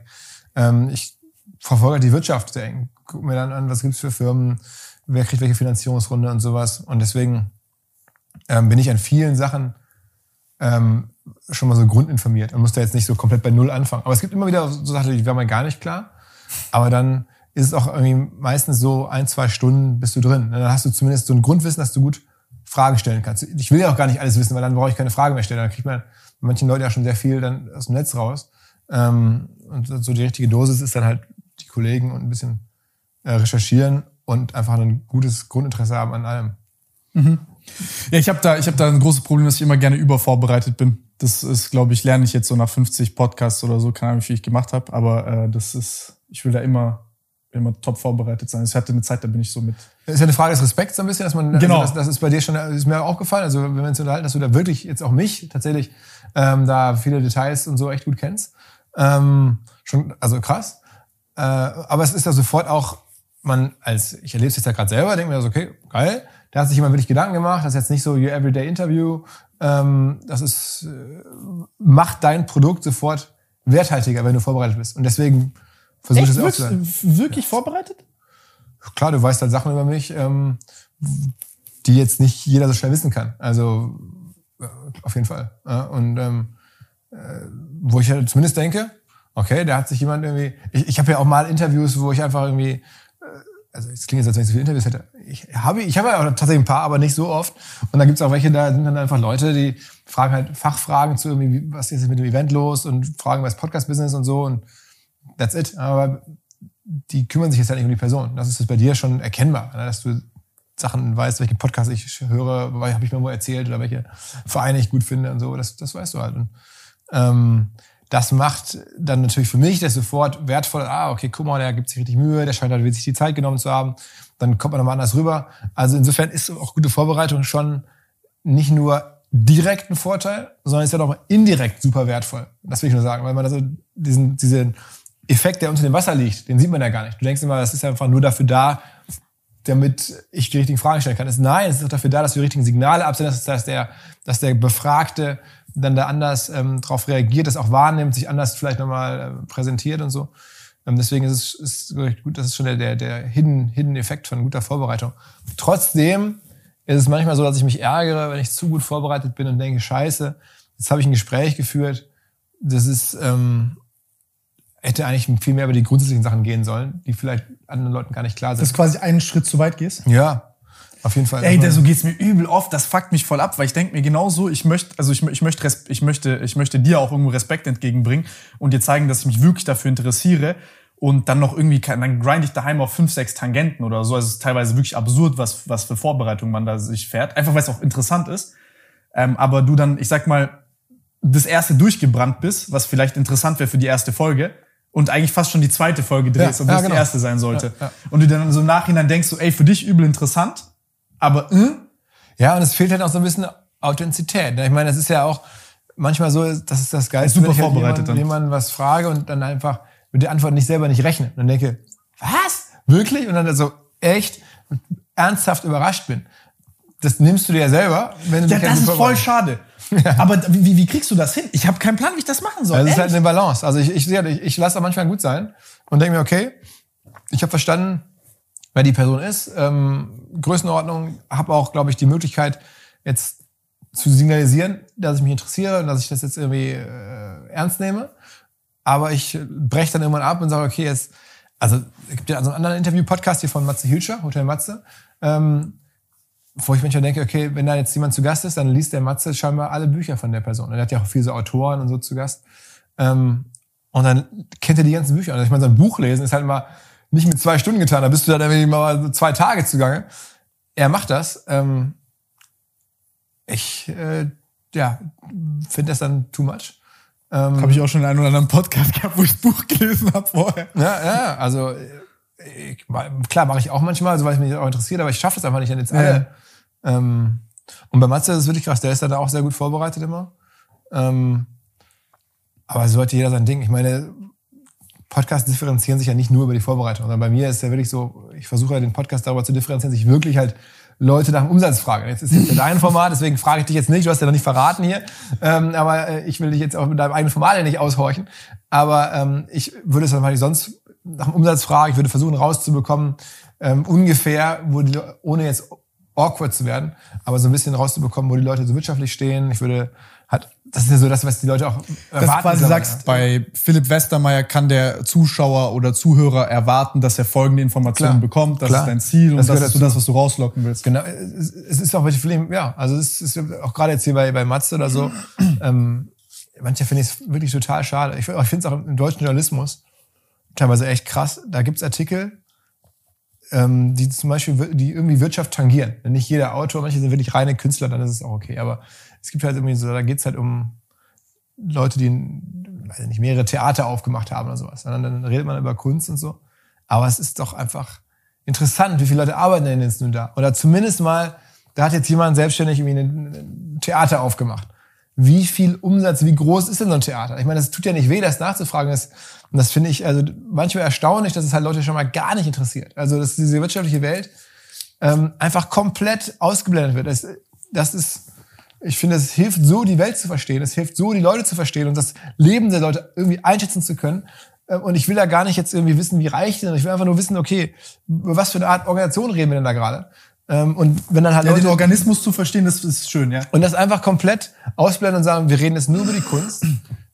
das ist, kann man ja machen, aber manchmal finde ich, das äh, würde sich einfach anbieten. Ähm, und bei, glaub, zum Beispiel bei Hotel Matze, so, der hat so geile Gäste, da könnte ich mir, würde ich mir manchmal noch wünschen, dass er einfach ein bisschen mehr von mir hat. Aber scheinbar bin ich auch, äh, also er ist ja sehr erfolgreich, insofern ähm, ist es auch meine Einzelmeinung. Nee, das, ich finde es spannend. Also ich finde, ich glaube, die Verhältnismäßigkeit am Ende ist da entscheidend drüber. Und ich denke auch, dass das ist ja dieses, jetzt kann man sagen, ich bin da ein bisschen so voyeuristisch veranlagt, dass ich sage, ach, mich interessiert das auch, was da die Leute für äh, Umsätze und Co. machen.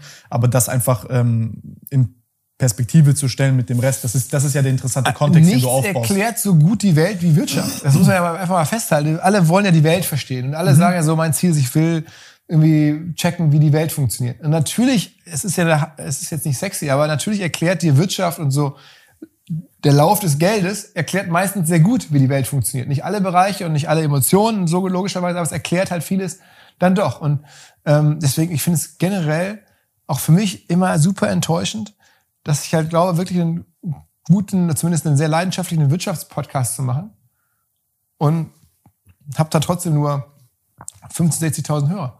Ähm, in manchen Folgen, manchmal auch mehr. Aber ähm, ich glaube generell, es gibt in Deutschland, wenn du es richtig geil machst, haben wir gerade darüber gesprochen, auch was ein Handelsblatt oder ein Manager-Magazin, also so klassische Wirtschaftsmedien. Ähm, in den guten Zeiten, wo es auch nur wenige Medien gab, da hatten die halt trotzdem nur halt ein paar hunderttausend Auflage. Ein Land von 80 Millionen Menschen, da interessieren sich wirklich am Ende scheinbar nur ein paar hunderttausend Leute für Wirtschaft das, das geht in meinen Kopf kaum rein. Also auch das jetzt in der Podcast-Welt. Es gibt jetzt so viele Podcast-Hörer und wir haben wirklich die Leute, die gerade die deutsche Wirtschaft prägen, die große Firmen bauen, ähm, die, die, die Influencer, die krassen Sachen gerade machen. Die haben wir da zu Gast. Und es interessiert dann, sagen wir mal, im Best Case 200.000 Leute.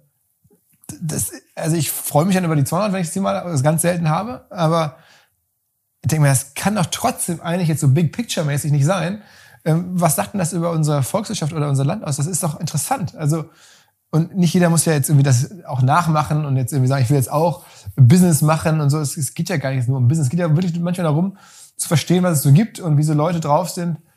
Und dass das einfach, das finde ich, also ähm, immer wieder so ein bisschen ernüchternd. Also, dass man, glaube glaub ich, mit Wirtschaft außer in den USA wahrscheinlich in keinem Land so richtig viel Reichweite aufbauen kann. Also es wird ich, so richtig jetzt mal hart gesprochen, warum sollte es mehr Menschen geben in Deutschland, die sich für Fitness interessieren? Also jetzt im Sinne von richtig ernsthaft, wie du es auch anbietest und angeboten hast, ähm, als zu Business. Also eigentlich würde man doch sagen, ja gut, Fitness, so ist eine Sportart, da gibt es eine Nische, aber Wirtschaft, das ist für alle, das ist größer. Ah, da können wir uns jetzt drüber aber, unterhalten. Es ist ja andersrum, du hast ja recht, die Welt ist ja anders. Ich meine, dein, dein Bereich aber ist Aber ich, ich, ich gebe ich geb dir mal vielleicht meine Erklärung dafür. Also ähm, ich, ich finde, ich, ich verstehe, was du meinst. Du sagst quasi, ähm, Wirtschaft ist ein sehr guter, ich sag mal, wie eine sehr gute komprimierte Datei, die dir erklärt, wie man die Welt der Zusammenhänge verstehen kann. Also was sind die Treiber? Eine gute Cross-Section kriegst du dadurch. Wird eine, eine, eine Baseline für das, was gesellschaftliches Leben am Ende finanziert, ermöglicht, gestaltet. Das ist, kommt daher. Ja. Genau, und, und ich, und, und, und ich, ich gebe dir vollkommen recht. Ähm, jetzt würden hier zum Beispiel Leute sagen, gut, jetzt hast du in der, du hast in der Wirtschaft auch perverse Anreize, beispielsweise CO2 oder irgendwelche hey, ich Umweltschäden Ich finde es nicht, find nicht gut. Ich sage jetzt nicht, dass ich das alles safe. Nein, aber das kann man ja auch dort erklären. aber ich glaube jetzt zum Beispiel kurz, um auf dieses Fitness-Ding zu kommen. Ähm, ich glaube, also das ist auch meine über, also ist meine persönliche Überzeugung. Das sehen wir auch zum Beispiel, also die Art und Weise, wie wir heute leben, dass wir zum Beispiel sitzend am PC unsere Arbeit verrichten und quasi uns freuen, dass wir jetzt nicht mehr zur Arbeit laufen müssen, sondern mit dem Auto dahin fahren können. Ähm, und um noch mehr Geld zu verdienen, damit wir uns noch weniger bewegen und noch mehr Luxus haben, ähm, führt ja dazu, dass der Körper verfällt. Und das kann dir halt im Moment leider kein Geld der Welt kaufen. Und deswegen hast du halt diese Notwendigkeit. Also zum Beispiel, wenn wir uns das angucken, einfach die modernen Lebensumstände, was machen die psychisch und körperlich mit Menschen? Und ähm, ich glaube halt, also ich meine, das ist ja unterkomplex, wenn ich jetzt zum Beispiel sage, Fitness ist der größte Treiber oder Sport oder, oder Medizin oder whatever. Aber ähm, ich denke, ich denke, das ist, ähm, ich glaube, dass das ein leichterer, zugänglicher Hebel ist für Leute, um ein glücklicheres und gesünderes Leben zu führen, ähm, um quasi wirklich Veränderungen in der Welt hervorzurufen, um wirklich Dinge auf, auf on a big scale oder auch klein ähm, zu verändern, ist Wirtschaft. Also ich, und ich glaube, dass diese Wirtschaftsbewegung jetzt kommt. Also das, was mit Fitness passiert ist, das wird jetzt auch mit Wirtschaft und Co. kommen also es, es kann sein, dass zumindest fangen sich jetzt auch mehr Leute an, für die Börse zu interessieren und sowas sind ja auch so Effekte. Ich glaube, dass es nicht nur ist, weil alle reich werden wollen, sondern weil auch alle ein bisschen verstehen wollen, wie ist es, auch ein bisschen natürlich für die Altersvorsorge müssen und sowas. Und sich entwickeln wollen. Genau, ja, ihr, genau, ihr Wissen vielleicht verbreitern wollen. Am Ende ist es ja trotzdem so, und ich meine, ich, ich sage das jetzt alles und ich bin ja auch ein bisschen gespielt frustriert, weil es natürlich schöner wäre für mich, wenn das jetzt nicht dann noch mehr Leute äh, mit, äh, ja, unterhalten könnte oder, oder informieren könnte. Ähm, deswegen macht man das ja. Aber gleichzeitig ist es ja so, jeder sagt ja über eine Sache, die er gerne macht, er kann nicht verstehen, warum das andere nicht so geil findet. Also ich meine, ich habe in Hamburg gibt es ganz viele die spielen gerne Hockey. Und alle wundern sich in Hamburg, dass irgendwie Hockey mhm. in der restlichen Welt niemand interessiert. In Hamburg ist halt Hockey ein Riesending. So, ja? Ähm, und da sagt man, das kann ich nicht verstehen, warum interessieren sich nicht noch mehr Leute für Hockey? ja, ist eine gute Frage. Also es ist ja, ich gucke es mir auch gerne an und ich habe da viele, viele Freunde, die spielen. Ähm, aber in Stuttgart oder woanders ist es halt so eine mini kleine Nische oder in Essen oder so, wo ich ne, groß geworden bin, da hat es keinen interessiert. Ähm, also insofern ist es ja immer so, dass wenn man selber drinsteckt, dann checkt man es nicht, warum es andere nicht so sehen. Und bei Wirtschaft ist es sicherlich auch der Effekt, der mich da jetzt beschränkt. Aber gleichzeitig ähm, ist es halt schon so, dass ich finde, ich die Welt sehr gut erklärt und wir uns da wirklich bemühen, Leute zu finden aus verschiedensten Ecken, die so gerade äh, mal ganz interessant erzählen, wie so die Welt funktioniert. Und man kriegt da nicht so viel Druck drauf, wie man gerne würde. Und das war aber auch noch nie so. Also wie gesagt, es ist, ist auch bei den größten Wirtschaftsmedien interessiert es jetzt prozentual weniger Leute als andere Dinge. Erstaunlicherweise. Ich glaube, es ist nicht so ganz offensichtlich, wie man diese Informationen äh, äh, zu, also nützlich macht für viele Menschen. Also ich glaube, das ist auch so ein Problem. Guter Punkt, guter Punkt, ja. Ähm, weil beispielsweise ein Fitness-Tipp oder, oder Gesundheitstipps, die sind schnell gemacht, die sind schnell umgesetzt, ähm, aber äh, also beispielsweise für mich zum Beispiel auch die Kausalität immer schwierig. Also klar, ich zum Beispiel so Börsenberichte oder oder oder oder Zahlenberichte über Unternehmen, da sage ich, okay, das ist schön. Also habe ich auch zum Beispiel von dir gesehen, dass äh, die AirPods mehr Geld machen als Spotify, Snapchat und noch irgendwas zusammen. Ähm, aber ich sag mir halt, okay, das ist ein Fakt, aber welchen Zusammenhang habe ich jetzt ja. gelernt? Ja. Also ich, ich, das ist für mich dann so eine, also ich, ich persönlich befinde mich gerade zum Beispiel an einem Punkt mit Informationen, wo ich halt merke, ich kann nicht mehr, also und, und mein Leben besteht aus 50 Prozent meiner Zeit, nehme ich Informationen auf. Aber mit dem Ziel, einen neuen Zusammenhang zu entdecken. Ähm, deswegen mache ich dann auch unsinnige Sachen und gucke mir welche Mathe-Sachen an, so oder so. Ähm, weil es dann wie so eine Klasse ist von Zusammenhängen, die ich dann quasi auf andere Sachen anwenden kann. Ja, also zum Beispiel dieses Körpervermessungssystem, was ich dir gezeigt habe, wir wollen das auch bei Klamotten verwenden und gucken, ob vielleicht sogar maßgeschneidert, also ein System, 0,5 Zentimeter Genauigkeit kriegst du das hin. Ähm, und dann kann das ist wie so eine Vorentwicklungssache. So, so, so funktioniert zumindest mein Kopf. Aber was ich da gemerkt habe, ist, wenn ich jetzt beispielsweise, also äh, dieser dieser Aktienpodcast, da warst du, was da dabei? Das ist ja, ja. der von, von der, der Trade Republic Podcast, ja, genau, 10 genau, Minuten. Ja. Zum Beispiel mein persönliches Problem da war so, ja, ich habe jetzt zehn Minuten sehr schnell übersichtlich Informationen bekommen, aber die vergesse ich morgen wieder. Ja. Ich kann, ich habe keine solide Handlungsempfehlung irgendwie, die daraus kommt oder, oder, oder keine, wo ich mir jetzt sage, hm, da äh, agiere ich jetzt danach. Ähm, einfach auch wegen dem Format und weil ich ich habe nicht wirklich einen Zusammenhang verstanden. Ich habe super viele, ich habe so eine, ich habe wie so so ein Highlight Reel an interessanten Fakten bekommen. Ja. Eins interessanter als andere und die zehn Minuten waren übel unterhaltsam. Aber ich merke danach, was, also was habe ich jetzt mitgenommen? Nicht viel. So, und, und, und dann, dann merke ich, dass ich in so einer Kurzfristigkeit bin und dass ich halt merke, ich habe ähm, ich habe gar nicht so viel Aufmerksamkeit, wie ich, äh, also ich habe nicht unendlich viel Aufmerksamkeit. Und dann kommst du so ein bisschen, also ich persönlich zu der Erkenntnis, okay, jetzt, jetzt muss ich halt wirklich gezielt gucken, dass ich organisierte Informationen mir hole, wo ich auch wirklich weiß, was fange ich mit der an. Und ja. das ist, glaube ich, ganz, ganz schwierig, ja, ja. wenn du über Wirtschaft sprichst, weil ich glaube, das Phänomen Erfolg, darum geht's ja irgendwo. Es geht ja irgendwie darum, auch Erfolg zu verstehen. Ja, also da würde ich, das würde ich jetzt für mich nicht so sehen. Also das ist sicherlich auch ein Aspekt von Wirtschaft, klar. Aber ich, ich, bei mir geht es wirklich eher um die, die Welt zu verstehen. Weniger jetzt Erfolg ist oder Misserfolg, sondern einfach so, wie haben die das gemacht? Ähm, also eher so anekdotisch. So. Ähm,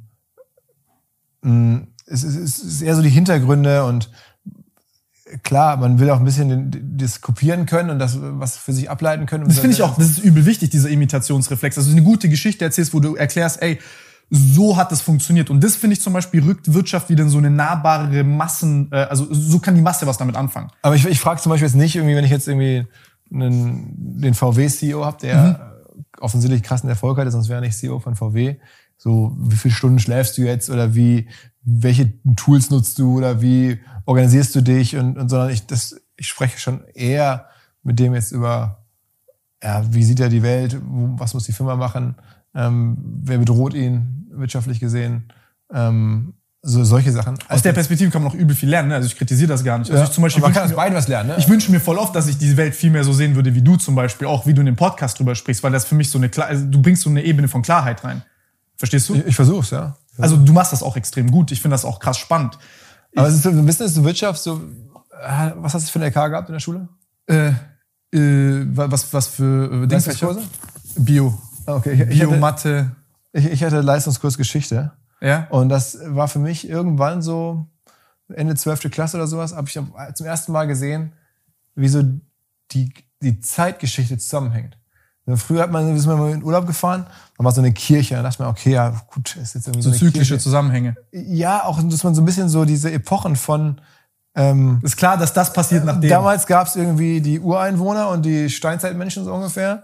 Ähm, und dann gab es irgendwann äh, das alte Ägypten und dann gab es irgendwie äh, das alte Rom und dann gab es irgendwann Jesus Christus und, und dann so, wie es alles so zusammenhängt, das, was auch wann war. Also so, wann waren eigentlich, so ich war irgendwie 15 noch da, hättest mich fragen können, wann waren jetzt die Cowboys im Wilden Westen? Waren die jetzt im 16. Jahrhundert oder im 18.? Hätte ich Keine Ahnung. So, und das alles mal so zusammenhängend zu, zu verstehen. Jetzt, ich, es ist ja so, jetzt, ich könnte jetzt sagen, okay, da war Christoph Kolumbus, dann waren die Cowboys, und heute ist da irgendwie Biden. Und so wie das zusammenhängt, wie das auch, wie viele Jahre dazwischen sind, so ein Gefühl dafür zu bekommen, wie die Zusammenhänge sind, wie viele Jahre, halt welche Prozesse in welchen Jahren möglich sind, wie sich es beschleunigt hat, die Veränderung, ähm, so historisch wie die Welt gewachsen ist, welche Völker wann irgendwo waren. Nicht jetzt im Detail, aber Klar. ich interessiere mich halt dafür und habe es halt in der, in der Schule im, im LK zum ersten Mal und irgendwann, ich so, okay, so war das. Ach, okay, guck mal, da waren die, da waren die. Und die hatten einen Bezug dazu. Und dann, ach, guck mal, Kolumbus. Und dann mit den, dann gab es den Bürgerkrieg in den USA. Und ich versuche jetzt gerade meinen Kindern, die sind jetzt noch ganz klein in der Grundschule, ähm, aber so auch so an so einem Zeitstrahl schon mal so ein erstes Gefühl dafür zu geben. Ich bin wirklich Wie alt sind deine Kinder? acht. Ähm, ich bin Stellen dann coole Fragen. ja, aber mein Sohn ist mega, verstehen? Gott sei Dank, mega interessiert daran. Das freut mich immer. Weil er sich andere Sachen, die ich, ich hätte mir gewünscht, dass ich das für Fußball und so tut er leider nicht, aber für die Geschichte zumindest.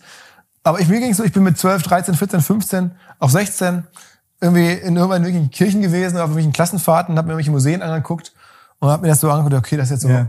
Zeug und das, das und Das halt ich hatte da. kein Gefühl, ob das jetzt irgendwie 10.000 Jahre oder, oder 1.000 Jahre vorher war oder sowas. Ähm, und, und irgendwelche Schlösser, dachte ich, okay, das Schloss ist das jetzt von, heute weiß ich es ein bisschen. Ähm, und das gibt einen geilen Zusammenhang. Und dasselbe ist irgendwie so, ist auch Wirtschaft. Du verstehst irgendwann, macht so Klick und denkst dir, okay, aha, so ist es also die Umsatzgrößen. Meine Mutter, wenn die mit mir über Wirtschaft redet, die, für die sind Millionen, Milliarden irgendwie alles das Gleiche. So eine Milliarde, 100 Milliarden, das ist alles viel Geld, null greifbar. Also so wie früher die Kirchen. 17. Jahrhundert, 500 Jahre vor Christus, irgendwie alles das Gleiche. Ist es ja nicht. Also man, man kann mit kleinsten Schritten kann man irgendwann zusammenhängende Bilder verstehen, sagen, okay, guck mal, die Firma ist jetzt zwei Milliarden wert und die ist 200 Milliarden wert. Der Unterschied ist irgendwie irgendwann in meinem Kopf klar. Also was was ausmacht und warum äh, das so sein muss und was das bedeutet.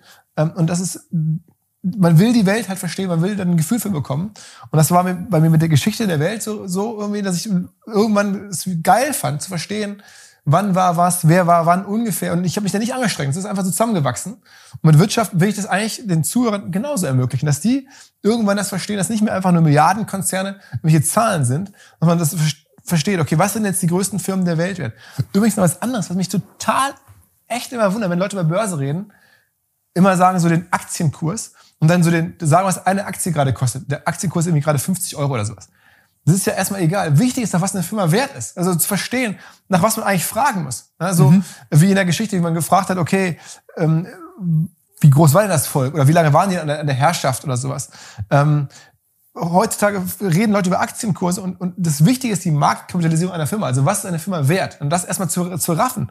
Auch da, so meine Mutter, die ist jetzt irgendwie ein paar 70 und ist halt alt geworden, hat sich für die Dinge interessiert, so ein bisschen, aber hat bis heute so nicht begriffen, wie eine Rela oder hat keine Relation entwickelt, begriffen vielleicht schon, aber nicht keine Relation entwickelt für Firmenwerte. Ne, Die, wenn ich dir jetzt sage, OMR ist 10 Milliarden wert, dann würde ich sagen, das klingt aber viel.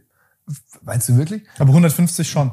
Ja, so, also, weißt du, die, da, da fehlt dir das Gefühl. Wenn du mir jetzt sagen würdest, hier, das Tim Gabel Imperium ist jetzt irgendwie 100 Millionen, würde ich sagen, das glaube ich nicht. Ähm, so, weißt du, das ist, da hat man, da braucht man eine Relation für und auch so, so, so Firmenwerte. Wenn jetzt, was ist jetzt gerade Amazon wert? So ungefähr. Oder ich gucke mir halt irgendwie jetzt weiß ich nicht, äh, Firmen an, ich habe sofort ein Gefühl dafür, was ist für eine Leistung dahinter, wie lange hat das gedauert. Kannst du das fühlen? Hast du so ein Gespür dafür? Was brauchst du? Sag mal ein paar Firmennamen, ich sag dir dann, ich schätze dann, wie viel die wert sind.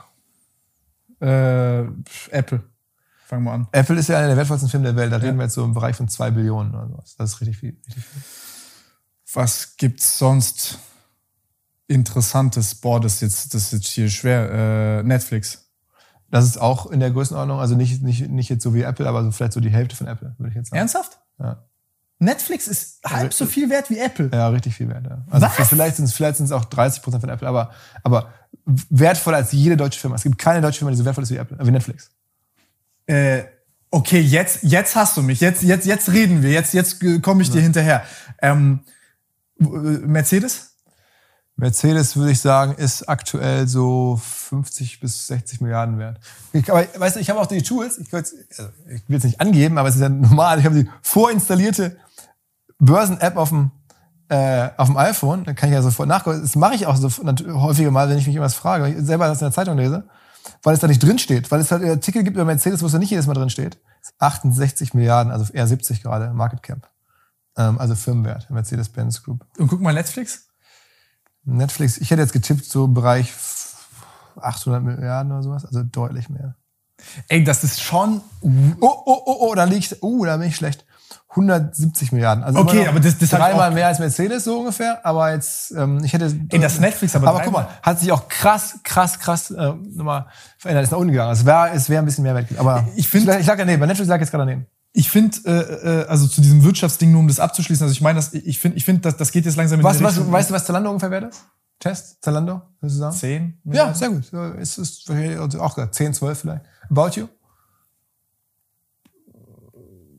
Zwei? Ja, ja, ja, ja. Das ist wahrscheinlich genau zwei wert. Ähm, das hast, da hast du es doch drauf. Da hast du doch auch irgendwo ein zusammenhängendes Bild. Hättest du, was, hättest du, was ist die wertvollste deutsche Firma? Was ist die wertvollste deutsche Firma? Keine Ahnung. Ich würde sagen SAP. Ist das ja SAP? Ja. Was würdest du schätzen? Was muss man wert sein, um die wertvollste deutsche Firma zu sein? 120? Ja, also vielleicht sind sie 160 wert, aber so, darum geht's ja. Es ist jetzt ja vollkommen egal, ob es jetzt auf Aber das, das, das, das ist krass interessant, gerade diese Relation zu haben. Also, verstehst du, im Vakuum so, machen die Zahlen SAP ja 140 Milliarden. Also hast du richtig gut. Ähm, und das meine ich. Also das, das hat mir jetzt auch geholfen mit der Vorgeschichte, gerade mit allem, aber äh, aber es ist, das versuche ich halt. Du hast mir das Framework gerade gegeben. Aber nee, du hast das gemacht, was du gesagt hast, ja? Genau, Framework geben für die Dinge und dann auch, wie sind halt solche Firmen gebaut? Also, wenn jetzt einer um die Ecke kommt und sagt, ich will jetzt irgendwie in eine Firma investieren und die muss dann irgendwie mal schnell so und so viel Umsatz machen, so und so viel Milliarden wert sein, dass man dann weiß, wenn der sich, wenn der jetzt sagt, irgendwie 50 Milliarden, dann hat es in der deutschen Historie irgendwie vielleicht zehn Firmen gegeben, die es geschafft haben. Das heißt, das ist sein Ziel. Wenn er jetzt sagt, irgendwie 50 Millionen, dann gibt es gerade in den letzten Jahren hunderte von deutschen Firmen, die 50 Millionen wert geworden sind. Ähm, das muss man halt irgendwie irgendwann im Bauch haben. Und das finde ich, das erklärt die Welt einfach. Und wenn auch Leute sagen, guck mal, da gibt's einen Typen irgendwie, der will jetzt hier in Stuttgart ein Gebäude bauen für 30 Millionen. Dann will ich gerne wissen, ist es jetzt sehr viel oder ist es sehr wenig? Äh, oder ist ja. es so? Und hat er jetzt, wenn jetzt aber jemand aus seinem Privatvermögen der 30 Millionen, dann weiß ich sofort, okay, das können so viele Leute nicht sein, die jetzt mal 30 Millionen im Privatvermögen nehmen und ein Gebäude bauen. Ähm, das will ich verstehen, das will ich auch wissen, so da ein Gefühl für haben, wie du es jetzt gerade auch erlebt hast. Das finde ich ganz geil. Das, das ist tatsächlich ein sehr, sehr krasses Gefühl. Also ich finde, ich finde erstmal nur, was ich, also, also vorhin, als ich das von, dem, äh, äh, von diesem Erfolg gesprochen habe, dann ging es mir eher darum, ich, ich finde das ja eine schöne Sache, dass Leute quasi wissen, äh, es gibt ja super viele Leute, die Talente haben auf dieser Welt, aber die quasi sich da nicht zurechtfinden und Traktion brauchen in dieser Wirtschaftswelt. Die einfach mal die Basics und die grundsätzlichen Zusammenhänge verstehen müssen, damit sie entweder dort selber Fuß fassen können oder einfach nur die Zusammenhänge verstehen können. Ähm, weil das ist ja auch am Ende des Tages, also wir können ganz viel über Politik und Co. sprechen, aber das ist ja auch einer der Haupttreiber und einer der Haupteinflussfaktoren, ähm, wie sich unsere Welt entwickelt.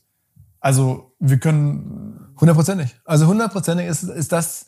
Mir geht es auch nicht so sehr um dieses funktionale Wissen, das auch, mhm. was man anwenden kann, aber halt auch dieses Zusammenhängewissen. Ne? Das, also jetzt jemand, der auf den, jetzt ist, damit du gut beobachten kannst, damit du gut ja nicht mal auch Dinge sein. einschätzen kannst, damit du ein bisschen Dinge einschätzen kannst.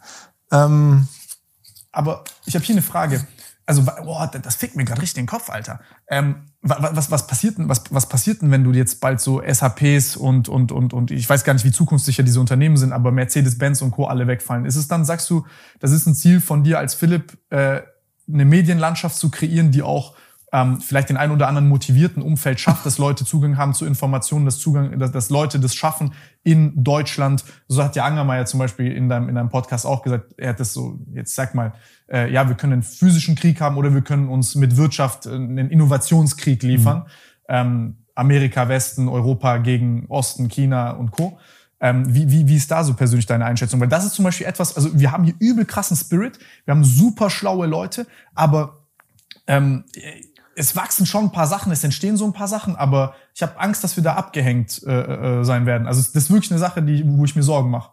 Also wenn Netflix mehr wert ist als jedes deutsche Unternehmen, ja, what gut, the fuck? Äh, ähm, ja. Aber Netflix ist einer der wertvollsten Filme der Welt. Ne? Also, also ich kann euch jedem empfehlen, der auch zuhört, einfach mal so spaßeshalber. Es gibt so eine irgendwie äh, Webseite, die heißt irgendwie Market Cap Companies. Mhm. Da kann man so die größten Firmen der Welt nach Umsatz und nach Firmenwert, also Market Capitalization, also Marktbewert oder äh, ja. Was ist die Firma wert, genau? Das Firma sortieren, dann guckt man sich einfach mal die 100 an und dann ist Netflix irgendwie so auf Position 6 oder 7 und dann ist irgendwie eine deutsche Firma, sind dann immer so SAP, äh, Telekom kommen dann so auf den Plätzen 50, 60, 70. Das war noch nie anders. Ne? Das war, es hat eigentlich noch nie eine Firma gegeben aus Deutschland, die da ganz oben mitgespielt hat. Hat es noch nie gegeben. Also, also vielleicht mal ganz früher, so jetzt vor 100 Jahren, eine Gruppe oder sowas. Da kenne ich die Rankings jetzt nicht. Ähm, da, da gab es ja de facto in, in China sogar keine Industrie oder in, in den USA mhm. auch weniger.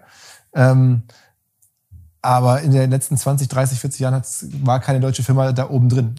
Außer vielleicht mal ganz kurz irgendwie VW mit irgendwelcher Börsenhexereien, die schiefgelaufen sind vor ein paar Jahren, aber nicht, nicht ernsthaft so. Ne? Ähm, deswegen ist es jetzt auch nicht so schlimm für die deutsche Wirtschaft, dass die deutschen Firmen nicht, nicht da keine einzige, die wertvollste ist. Das ist viel wichtiger, dass die Breite Breit. da ist. Ja? Und das ist in Deutschland, glaube ich, schon ganz gut. Ähm, und immer noch nach wie vor sehr breit. Also es gibt hier, finde ich, äh, ja, genügend positive Dinge. Wir sehen es immer alles schwarz und natürlich. Ähm, Vor allem mich.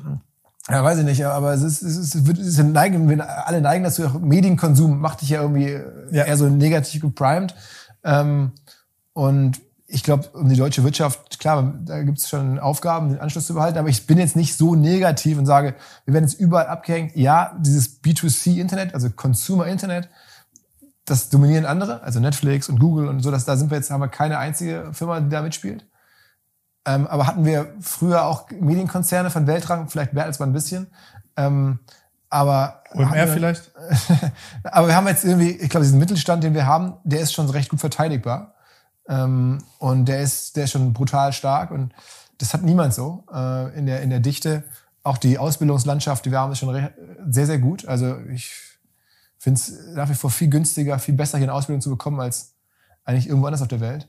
Ähm, und es, wir müssen uns da bemühen. Und es, gerade, ne, die Welt ändert sich ständig, sehen wir ja immer. Aber ich glaube, dieses total schwarz sehen, nur weil wir jetzt den, den, den, den Google- und Facebook-Zug verpasst haben und auch jetzt keine Struktur haben wie China die dann ihre eigenen äh, quasi Suchmaschinen und, und so Händler gebaut haben.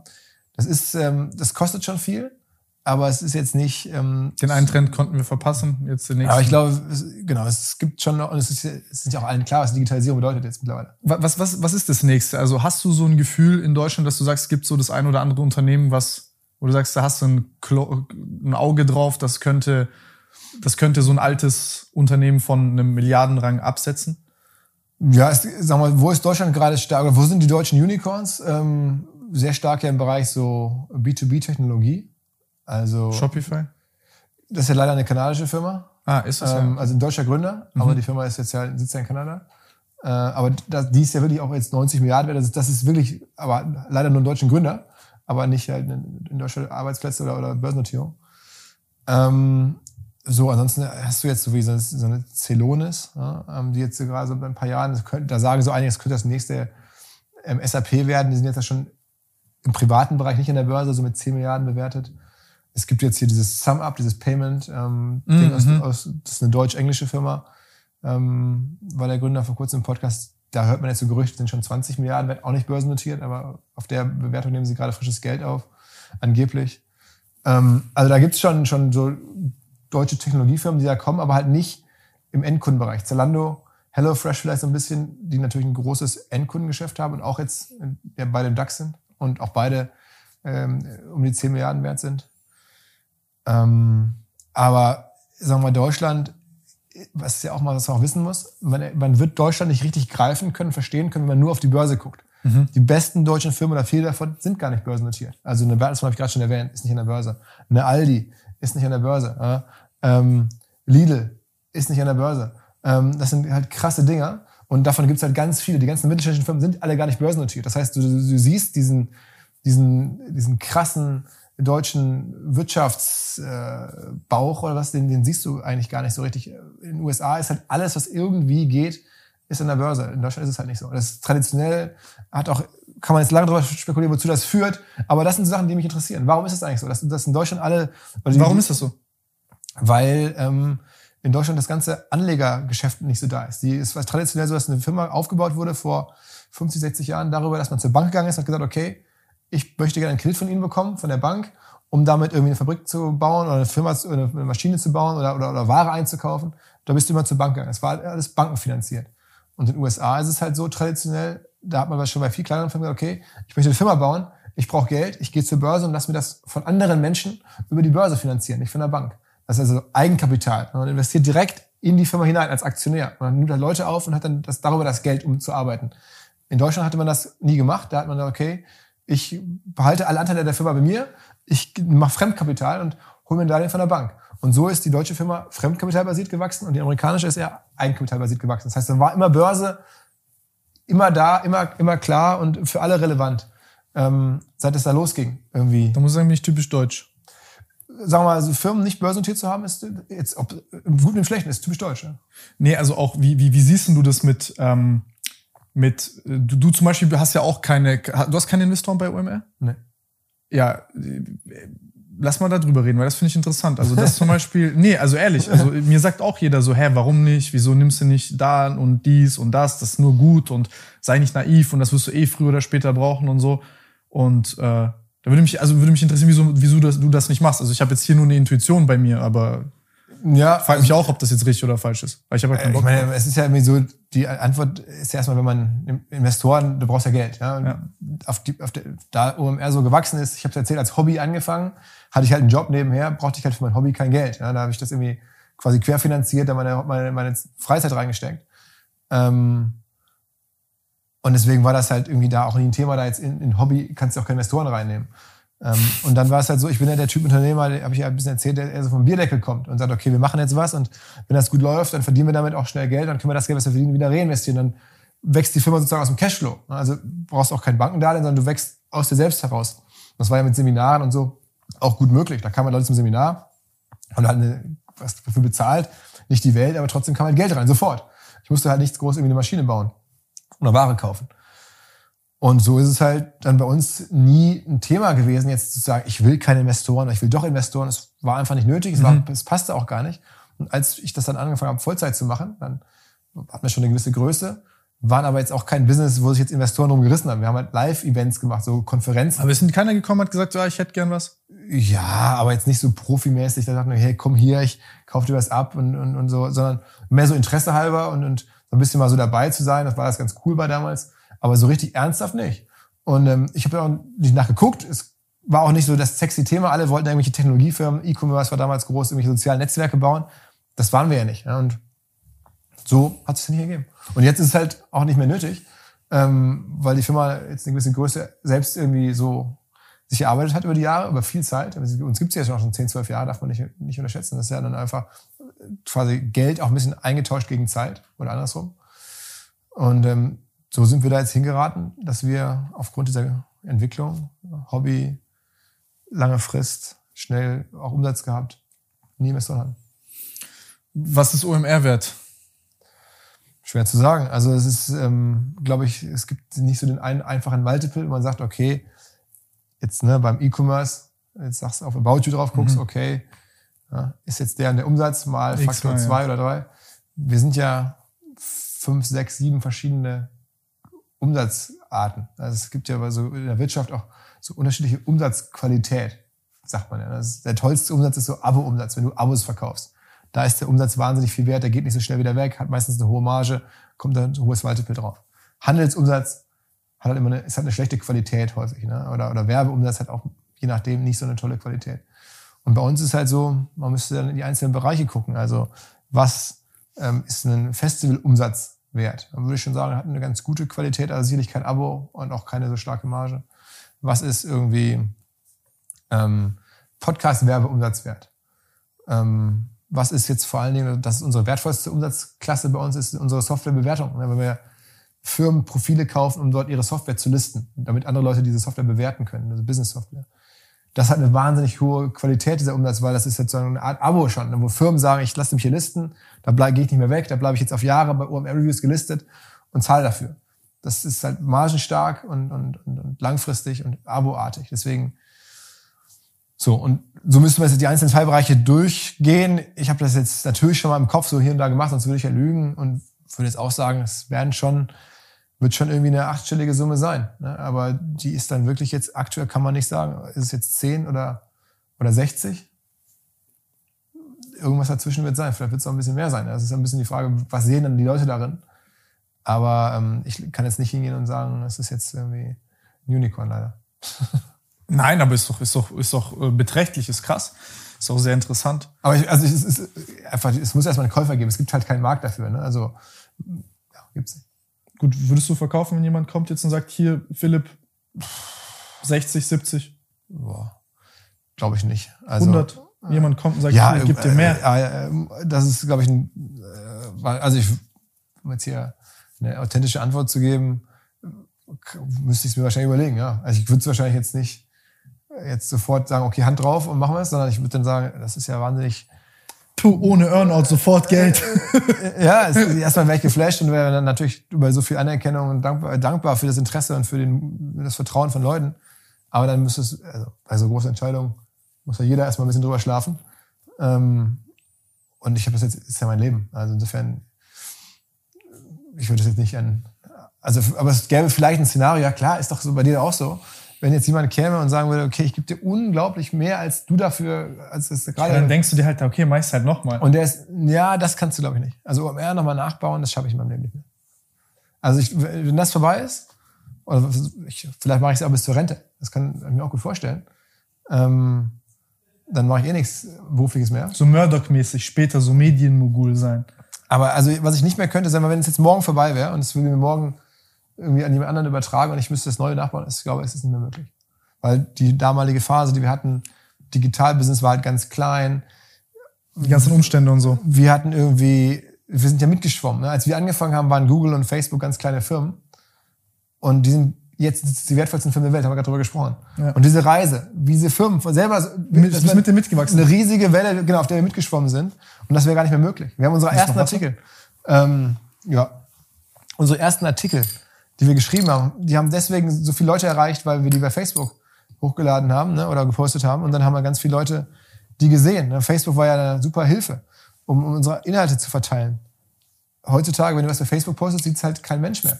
ähm, ist ja bei dir genauso. Du würdest jetzt ja auch nicht mehr so schnell so ein großer äh, Influencer werden können. Ähm, ich würde heute gar kein Influencer werden können, außer ich würde mein Ass auf TikTok verkaufen. Ja, ja, ja, aber weißt du, das, die, diese Fenster sind halt was bei uns so machen viel, werde. Ich, ich freue mich drauf, ich bin gespannt. Nein, aber ich, ich fühle, was du sagst, ist sehr schwierig. Also jetzt in, in äh, äh, jetzt jetzt zu kommen und und das ist ein sehr umkämpfter Markt. Also früher war das ja wie ein kleines Geheimnis, was aber du musst ja nicht super schlau sein, sondern du musst es einfach nur das gesehen haben, damit du das relativ schnell begriffen und ja, konntest du einfach das richtige Timing, das richtige Glück gehabt haben. Genau. Ich habe jetzt den Podcast.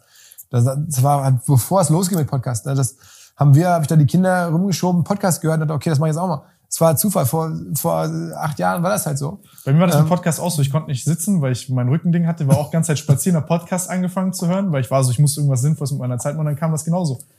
Und es ist halt vorbei, das Fenster ist zu. Und es ist, glaube ich, unternehmerisch immer so, du musst halt auch gucken, wann ist das richtige Fenster für eine Idee. Hast du, ähm, oh, hier, hier habe ich eine Frage, weißt du, also ich, ich identifiziere mich ja selber auch als Person, was ich sehr mag, ist dieses, ich, ich will mich jetzt nicht hier irgendwie so Nostradamus-mäßig aufspielen, aber was ich mag, ist, ich mag gerne diese Wetten auf die Zukunft. Also, das, ich, also ich mag das, sowas zu sehen, was andere vielleicht nicht sehen. Nicht, weil ich das jetzt cool finde, weil es andere nicht sehen, sondern einfach, weil das ist einfach cool, ist interessant, irgendwas zu sehen, was du halt noch nicht kanntest davor. ja. Und dann damit was zu machen. Also ob das jetzt Content ist oder sowas wie jetzt Podcast oder so. Also dieses, das ist ein richtig satisfying Erlebnis, wenn du was Erfrischendes Neues siehst. Äh, ich habe aber hier so ein bisschen, seitdem ich dann merke, ich habe super viel zu tun, habe ich Angst, dass mir dieser Raum fehlt. Dass ich so irgendwas verpenne, irgendwas verschlaf, weil ich blind bin von, von halt machen. Wie, wie, wie hältst du dich da frisch? Also wie, weil du machst ja auch super viele verschiedene Sachen. Also du bist, keine Ahnung, du bist jetzt hier bei unserem Homie Piran bei der Koro-Seite auch mit drin. Ja. Äh, dann bist du, keine Ahnung, wie viele Beteiligungen du da hast. Äh, nicht viele. Nicht viele. Also Beteiligung mache ich jetzt nicht, kann ich mir nicht leisten. Also wenn, wir, wenn wir Geld verdienen, stecken wir es in die Firma mhm. und machen halt dann und wann mal eine Beteiligung, wenn es wirklich gerade gut passt oder oder ähm, wenn Sinn macht für die UMR. Ja, wenn wir da irgendwie helfen können äh, bei Coro, das, sie machen sehr viel im Podcast-Bereich an Werbung. Ähm, wir kennen die gut, da passt es. Ähm, haben die uns auch ein Angebot gemacht, wo wir sagen, okay, das ist einfach eine super Sache. Ähm, ich glaube da total. Machen auch sehr leckere Sachen. Genau. Ja, Kriegt kein Geld dafür. Genau, diese, der, der ganze Ansatz, so mit diesen großen Packungen Online-Drogerie zu machen, das, das macht schon Sinn total. Und, aber sowas machen wir einmal im Jahr oder so, oder vielleicht dann noch mal was kleineres, zweites. So, ne? Ähm, und ähm, das, also ich meine, am Ende muss man ja wissen, welche Schlachten man schlagen kann. Ich verpasse da natürlich auch jetzt Investments ohne Ende, aber ich habe auch einfach das Geld nicht. Es ist, heutzutage kann man sich, wenn man in Hamburg oder in Stuttgart ist wahrscheinlich genauso, wenn man hier lebt. Ähm, oder du bist jetzt noch nicht ähm, in dem Alter. Bei mir ist es jetzt so, ich habe schon vor 15 Jahren in Hamburg gele gelebt. Da waren alle Wohnungen und Häuser irgendwie ungefähr halb so teuer wie heute. Und dann fragt man sich auch, ey, Hätte ich doch mal ich irgendwie, hätte ich doch Wohnungen gekauft vor 15 Jahren. Und hätte ich, müsste ich gar nichts mehr machen. Hätte ich jetzt irgendwie 20 Wohnungen, hätte ich mir irgendwie finanzieren lassen können von der Bank irgendwie, ähm, über einen Angestelltenjob, hätte vollkommen gereicht. Und jetzt hätte ich irgendwie 20 geile Wohnungen, die hätten sich verdoppelt. Fertig, ja. Ähm, aber man darf halt nicht vergessen, ich hatte damals das Wissen, ich hatte vor allem das Geld auch nicht ähm, und die Erfahrung nicht, das zu machen. Ne? Also so verpasst man irgendwelche Sachen. Und man könnte jetzt auch wahrscheinlich immer noch sich um Immobilien kümmern. Wahrscheinlich werden in Großstädten Immobilien eher noch teurer. Jetzt kommt Inflation, dann sieht man das ja quasi. Jetzt, die Inflation ist jetzt im Markt. Es ist wahrscheinlich total richtig, sich jetzt Immobilien zu kaufen. Nach wie vor, glaube ich, ne, in bestimmten Lagen und so. Aber man kann ja alles machen. Aber jetzt, ich, ich habe gar nicht äh, so sehr mit der Frage darauf abgezielt, jetzt quasi auf alles andere, sondern auf vor allem jetzt alles, was OMR betrifft. Also zum Beispiel, lass mal über diese, also über Content und Marketing und Co. sprechen. Also ich meine, ähm, das ist ja so ein bisschen wie, also Marketing ist ja so, sobald das verstanden ist, was funktioniert, also sobald das verstanden ist, was funktioniert, geht das ja so einen Ticken weiter. Mhm. Also die, keine Ahnung, also heute brauchst du ja nicht mehr vielen Leuten erklären, wie Facebook-Ads funktionieren. Kannst du schon machen, aber jetzt fängt's an, okay, TikTok-Ads, hast du bessere, ne, performt mhm. besser, blablabla.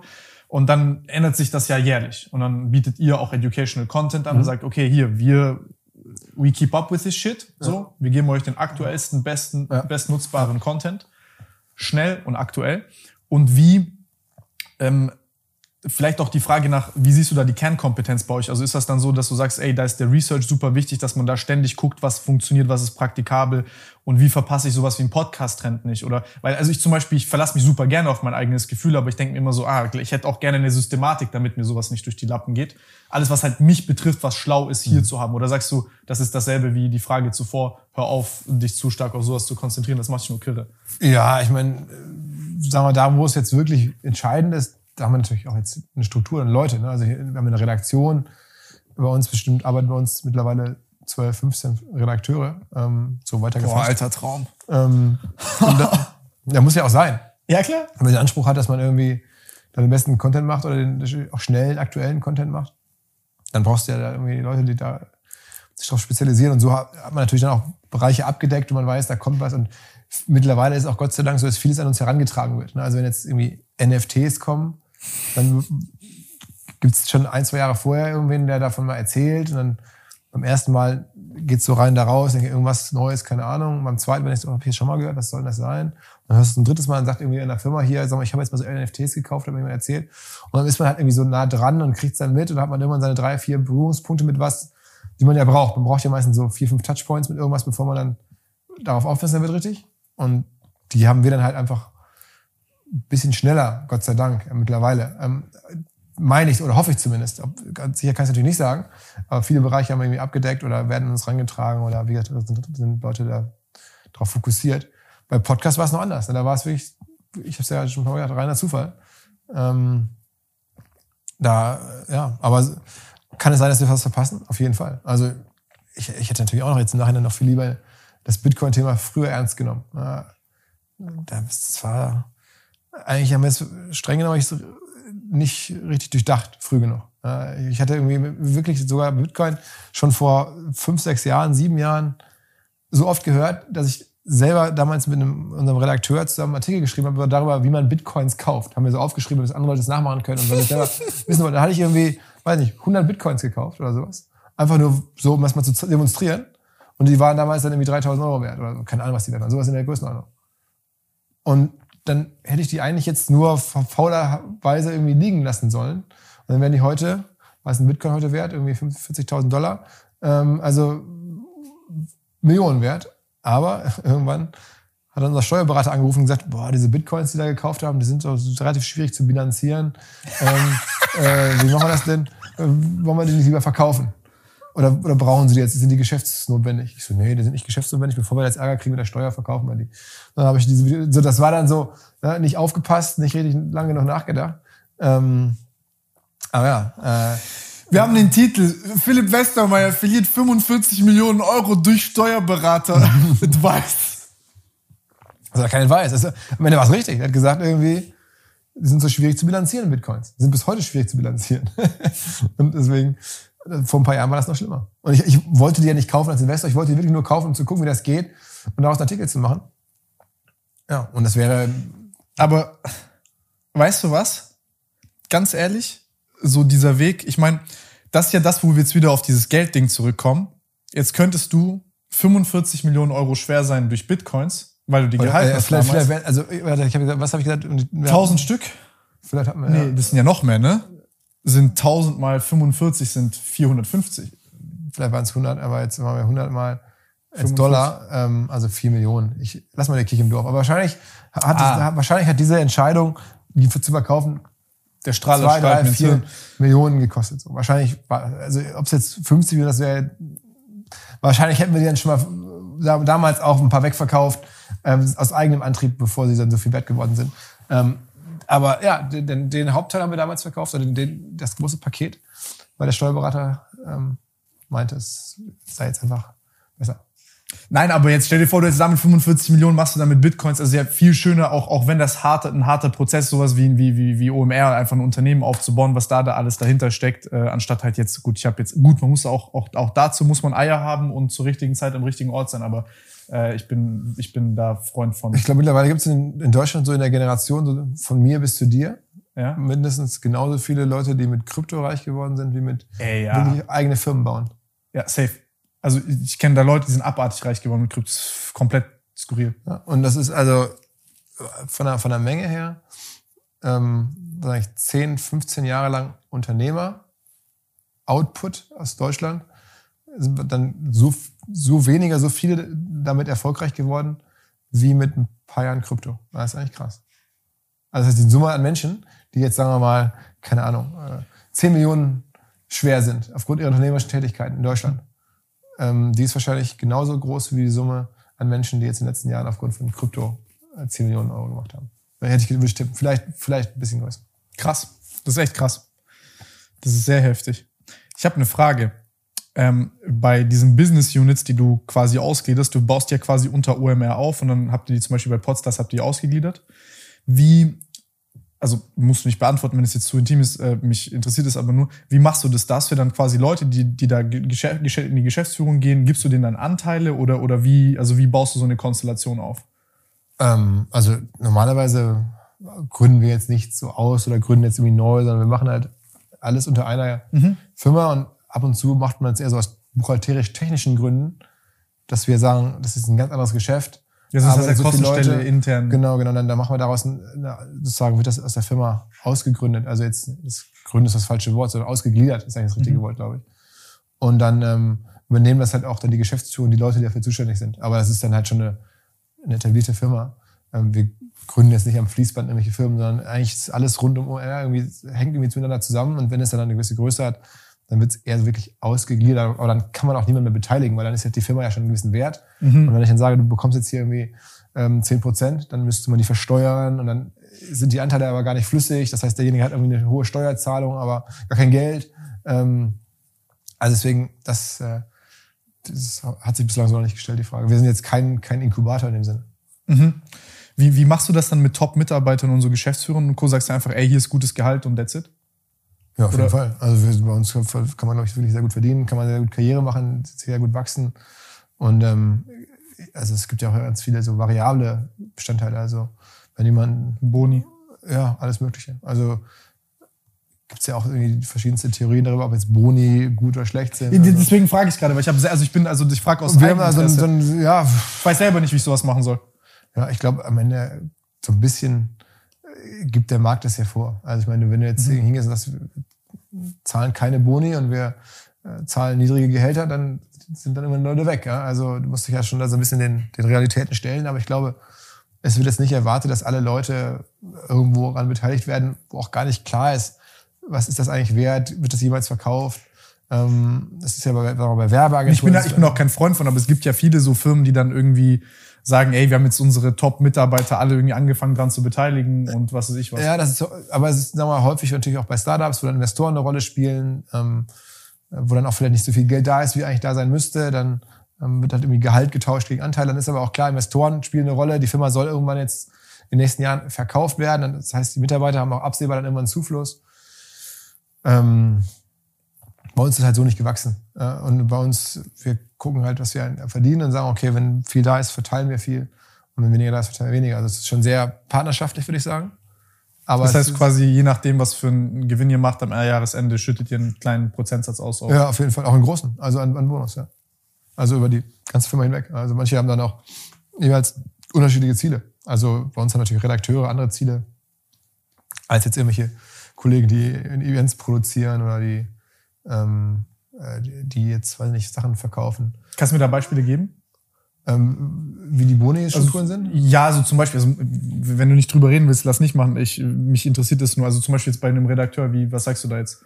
Ähm, also Traffic-Wachstum zum Beispiel ist eine Frage. Ähm, auch haben wir häufig so Projekte. Wir haben jetzt ja Dokus gemacht. Dann war klar, okay, der eine Kollege hat die Doku fertig gemacht, hat dann die, das ganze OMR hat ein Reichweitenwachstum über sozialen Medien und über das über Analytics, gucken uns die Zahlen an und sagen, okay, guck mal, wir waren irgendwie bei, weiß ich nicht, 500.000 Unique Usern im Monat, jetzt sind wir bei ähm, 600.000, das ist mehr als 10 Prozent Bonusziel erreicht, also keine Ahnung. Also so, mhm, cool. äh, das ist halt für, für Redaktionen, gucken wir auch an, wie viel, viel ja, tatsächlich Instagram-Fans hat OMR. Ähm, oder Facebook-Fans oder was und wie viel hat es ein Jahr später? Das ist ja am Ende auch ein Versuch, irgendwie redaktionelle Arbeit zu greifen. Oder wir haben eine Doku gemacht irgendwie und dann hat es halt vorher nicht gegeben. Ne? Also man guckt da, was kann man irgendwie messen an Output und, und, und so Erfolge. Und dann am Ende ist es redaktionell immer schwierig, aber versucht, wir versuchen das ein bisschen. Die Wahrheit ist, uns ist in den letzten Jahren redaktionell haben wir uns sehr, sehr gut entwickelt und wir haben fast immer die Boni maximal so bezahlt, wie sie auch ausgemacht waren, weil es einfach gut, gelaufen ist und weil unsere Themen auch Gott sei Dank auf Interesse gestoßen sind. Bei kaufmännischen Seite ist natürlich was anderes. Da gibt es dann halt umsatzabhängige Ziele. Meine, was, Klar. Äh, Sales hat dann den Teil, Teil des Umsatzes oder ähm, ja, da gibt es wirklich bei uns dann auch unterschiedliche, auch wieder Umsatzklassen. Ähm, das ist mittlerweile auch so gewachsen. Da kriegt natürlich jemand, der jetzt ähm, früher dabei war, hat vielleicht noch einen anderen Deal als jemand, der jetzt seit ein paar Monaten erst dabei ist, hat, haben sich die Strukturen verändert über die Jahre. Ich kann es dir gar nicht so pauschal sagen, aber wir haben, wir arbeiten schon natürlich mit Incentives, auch mit Boni, auch wenn mir vor kurzem jemand erklärt hat, dass das irgendwie eigentlich Quatsch sei. Aber ich. Ähm, wieso ist das Quatsch? Wieso, wieso soll das Quatsch sein? Ähm, der Kollege, der im OMR-Podcast, der Gründer von Emma, eine Matratzen. Matratzen, ja. Wahnsinnsgeschichte. Der hat ein, wirklich ein echtes Unicorn gebaut, mit ganz wenig Geld. Unfassbar, was der Typ geleistet hat mit irgendwie unternehmerisch. Also am Ende verkauft er Matratzen, kann man sagen, ist jetzt irgendwie nicht so geil. Aber also die Folge einfach anhören. Und der erklärt irgendwie, ah, wie er es gemacht hat. Und der sagt halt am Ende, ähm, Boni, das sorgt nur für die falschen äh, Anreize. Anreize und ähm, äh, aber was ist denn zum Beispiel, wieso ist das jetzt zum Beispiel tra mehr Traffic haben? Ah, ja, okay, ich verstehe. Er sagt quasi, es sind perverse Anreize so mäßig. Also, wir haben es jetzt gar nicht im Detail, aber für ihn hat, scheint es jetzt bei Matratzenverkauf ohne Boni besser zu funktionieren ähm, als, als mit Boni. Interessant. Um, ähm, und, und ja, er ist da voll von überzeugt. Ähm, Lass mal mehr mit Göker fragen, was der sagt. ja, genau. Ja, ich weiß, was der sagt. Also, wenn er ehrlich ist, hat er von Anreizen zumindest eine Weile lang sehr gut gelebt, oder? Mhm. Jordan Belfort auch. Ja. Mehr mit Göker, mein Idol. Ähm, was wollte ich sagen? Äh, wie ist denn das bei dir? Übrigens Jordan Belfort, ne? Ja? Oder, äh, was schätzt du, was es kostet, wenn man, wenn man möchte, dass der auf einem Event spricht? Dann wird mir nämlich jedes Jahr angeboten bei OMR. 10k? Nee, 100? 100.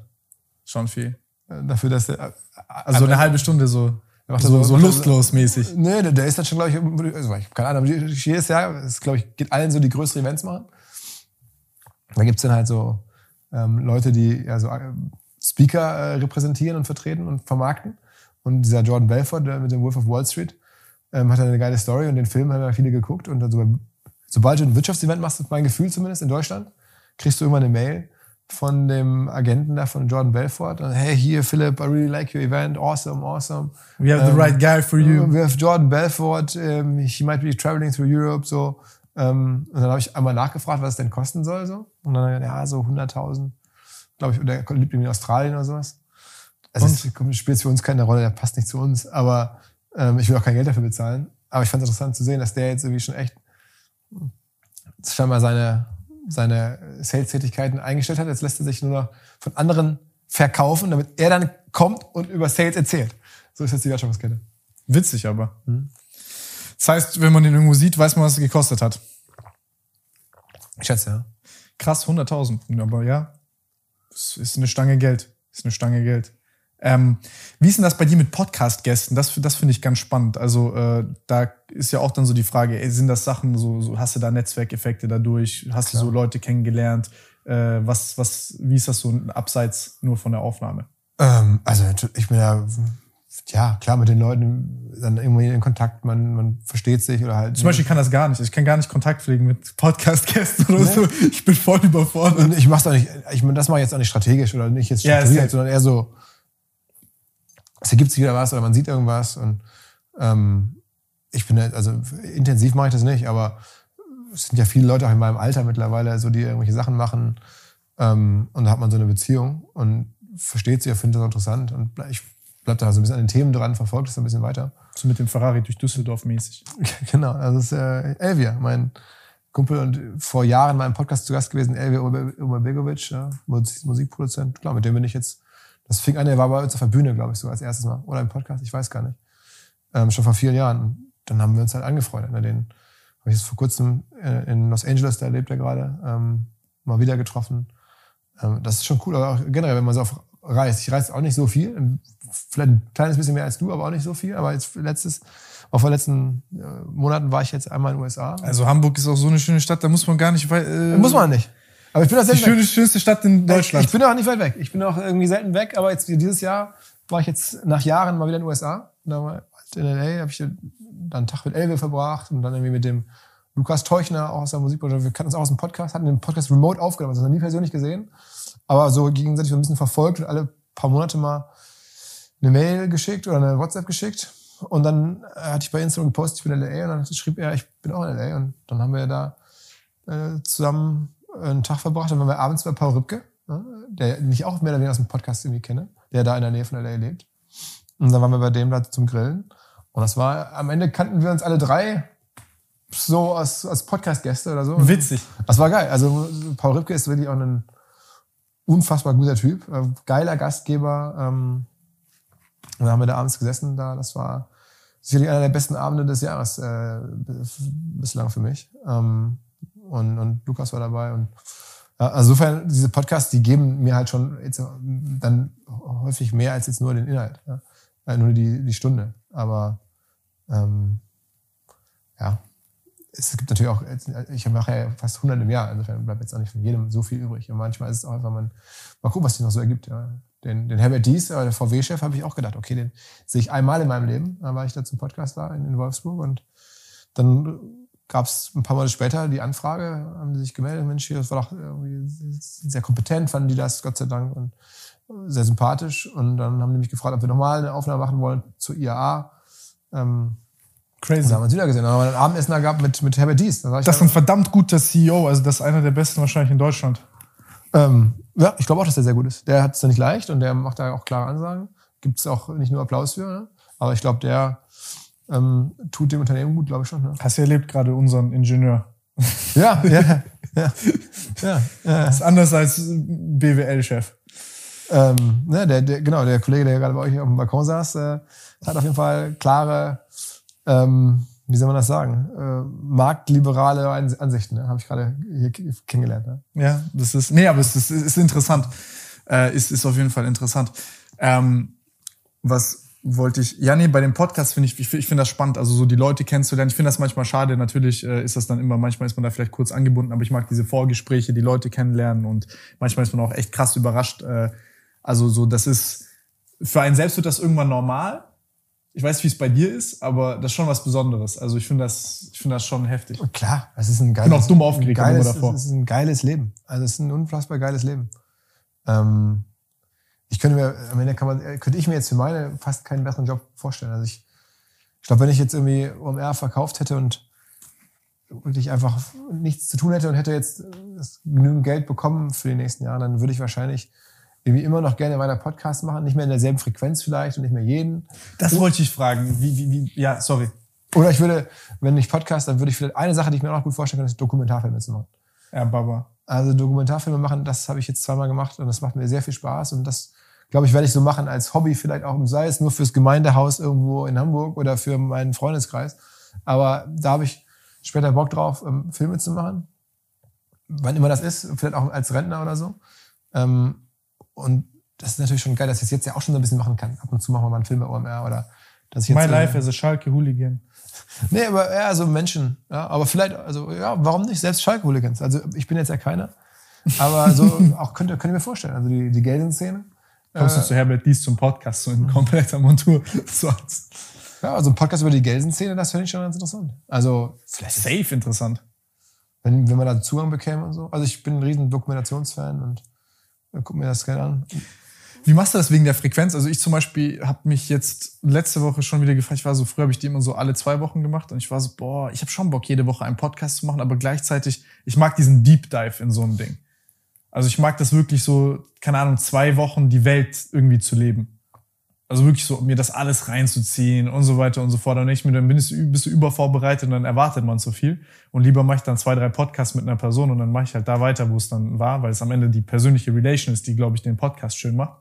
Aber ähm, ich habe da, also wie, wie, wie, wie, wie siehst du das mit der Frequenz? Sagst du, das hast, turnt dich nicht mehr jede Woche einzumachen? Oder? Ja, es ist natürlich schon die ganz große Gefahr, wenn man einen Podcast nicht mehr mit derselben Leidenschaft macht. Also das ist total gefährlich, glaube ich dass man irgendwann so Abnutzung hat, dass man so das Gefühl hat, boah.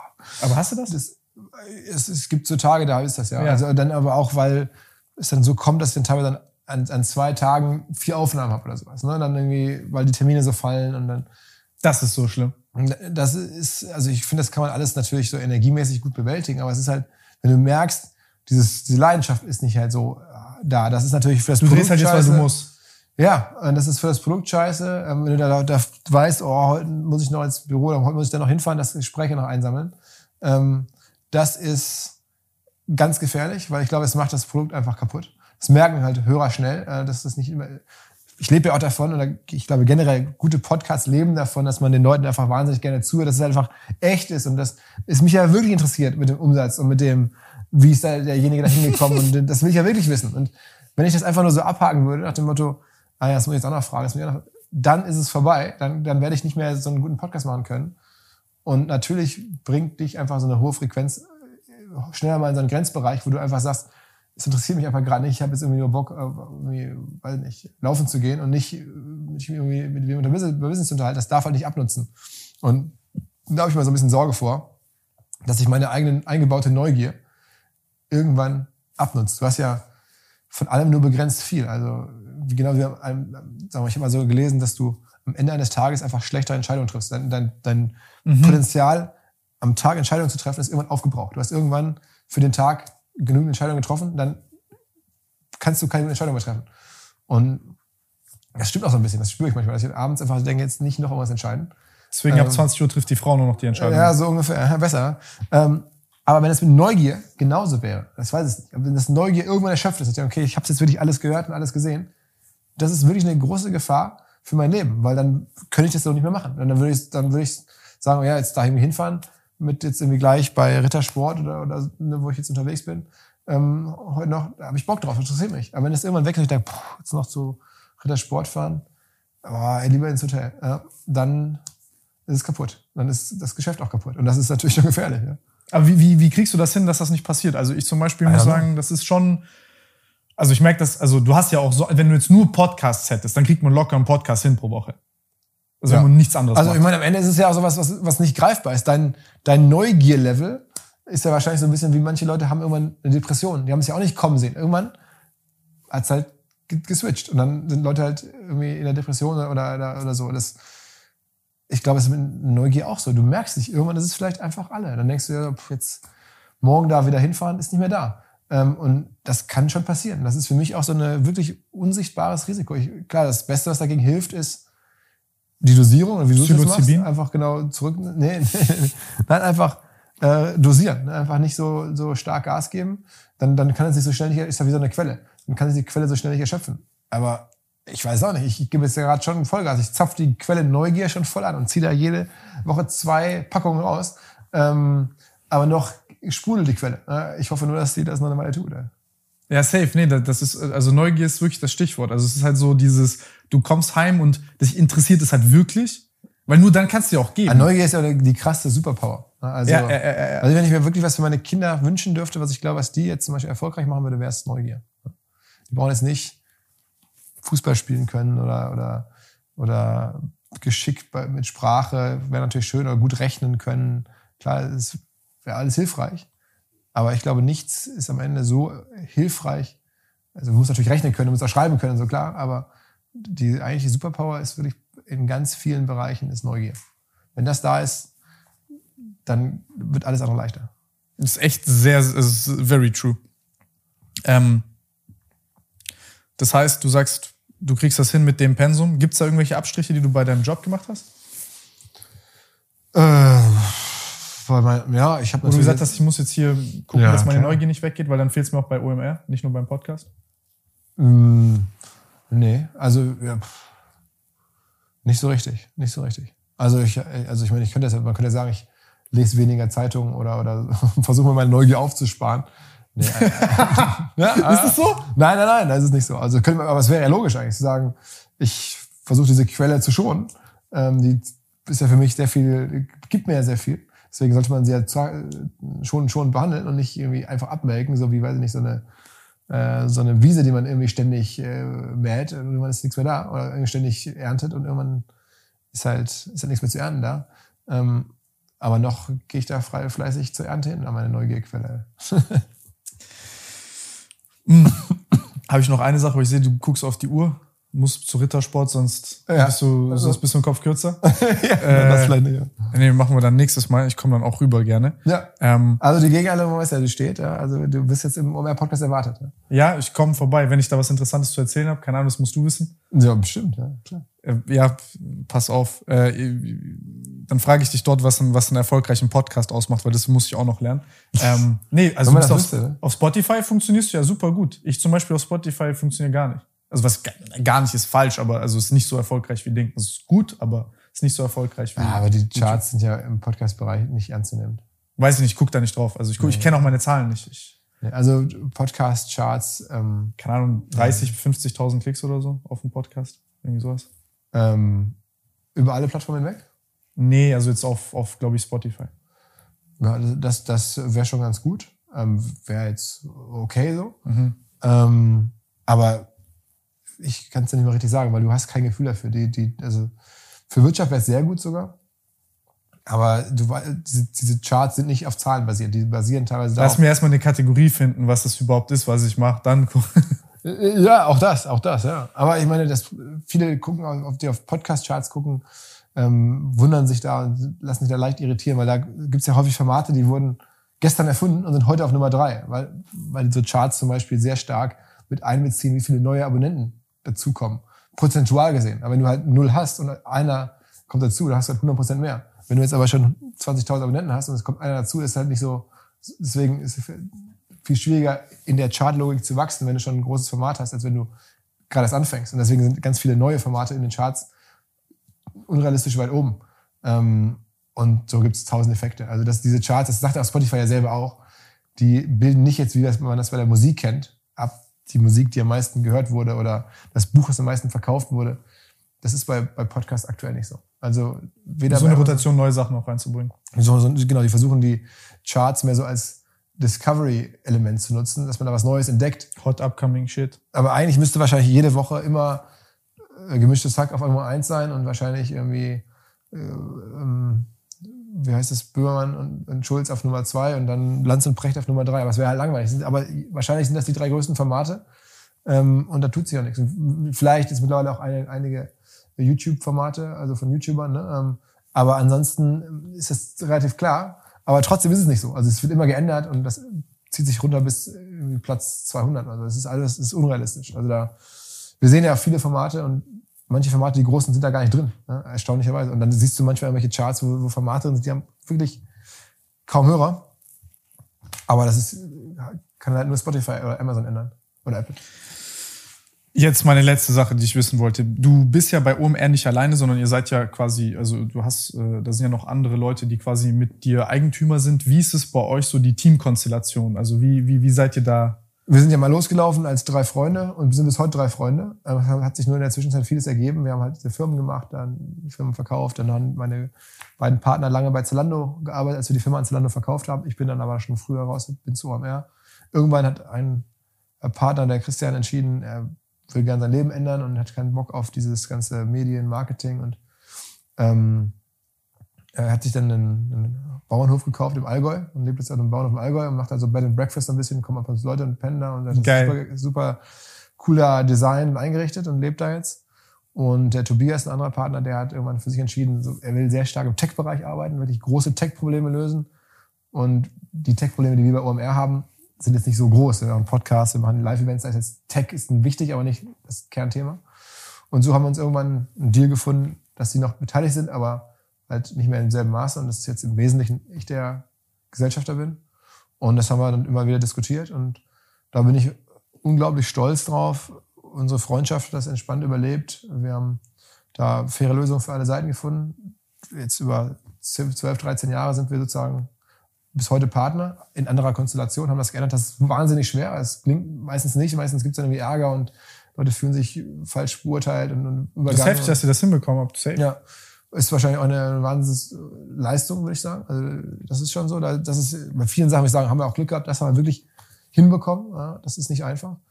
Aber wir sind alle drei auch ein bisschen vielleicht die Typen dafür, die jetzt nicht sich da bis aufs Blut kämpfen und, und endoptimieren und irgendwie das Maximale rausholen wollen, sondern haben alle, okay, komm, lass uns hier das, so müsste es ungefähr fair sein. Das mal anstreben, haben wir nochmal nachjustiert über die Jahre. Und jetzt arbeiten die beiden auch irgendwie nach wie vor ab und zu für OMR, aber machen halt auch andere Sachen. Und ich mache halt Vollgas OMR. Wie ist dann dein, sorry, das ist noch eine Frage, aber wie ist dann dein Circle mit Leuten, die du quasi mit einbeziehst in deine Entscheidungen? Also wie, wie, wie, wie Wir haben bei OMR selber so eine, eine Geschäftsführungsebene. Mhm. Und da sind wir ähm, zu viert. Also ist unser kaufmännischer Leiter ist meine Kollegin Isa, die bei uns ähm, Marketing, Tech, so, ja, das, das ganze ganze Software, digitalen Auftritt und so verantwortet. Und dann ist es ähm, Jasper, der bei uns den ganzen Verkauf und Produktion und mh, mm, ja, so Strukturierung des, des Apparats ähm, verantwortet. Und wir sind zu viert. Haben also so jetzt Inhalte, Umsätze, Zahlen und ich stehe dann am meisten natürlich für die Inhalte äh, von uns Vieren. Haben wir dann da vertreten. Und wir sind zu viert. Und dann, darunter haben wir dann halt nochmal so so so ein Team von 12, 13 Leuten, so Abteilungsleiter, die halt dann die einzelnen Bereiche ähm, steuern. Immer, jeweils meistens in so Zweierteams, immer so zwei ja, köpfige Führungsteams, finde ich immer ganz cool. Echt? Ja. Wieso? Wieso besser als einzeln? Ich habe immer so dieses Ding, immer Probleme mit zwei in einem. Ja, also das hat sich bei uns so ergeben. Also haben sich meistens auch wirklich Freundschaften ergeben von zwei Leuten. Ja, beim Education-Bereich, das ist ja auch eine eigene kleine Firma, wenn man so will, da ist dann auch jemand, der aus den Inhalten kommt und jemand, der aus dem Kaufmännischen kommt, der mhm. das vermarktet. Und dann bei Podcast auch, da ist jemand, der eher so innerlich macht und er, der das vermarktet.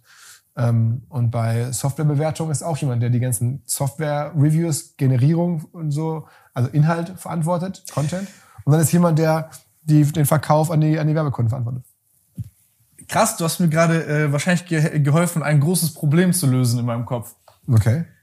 Ja, nee, ich, also ich habe ich hab, äh, tatsächlich so Organisationsfragen und ich war immer so äh, zwei, eins, wie, wie, wie kriegt man das hin? Aber intuitiv habe ich immer zu zwei tendiert, weil ich immer diese, ich sag mal, einer, der hinten frei hält und der andere, der Content macht, more Ja, or less. ja. War immer eine gute Lösung, aber sonst hast du immer das Problem, dass du quasi den Projektmanager über die Leute stellst, die Content machen und das dann quasi nicht äh, creatively driven ist, sondern Hm.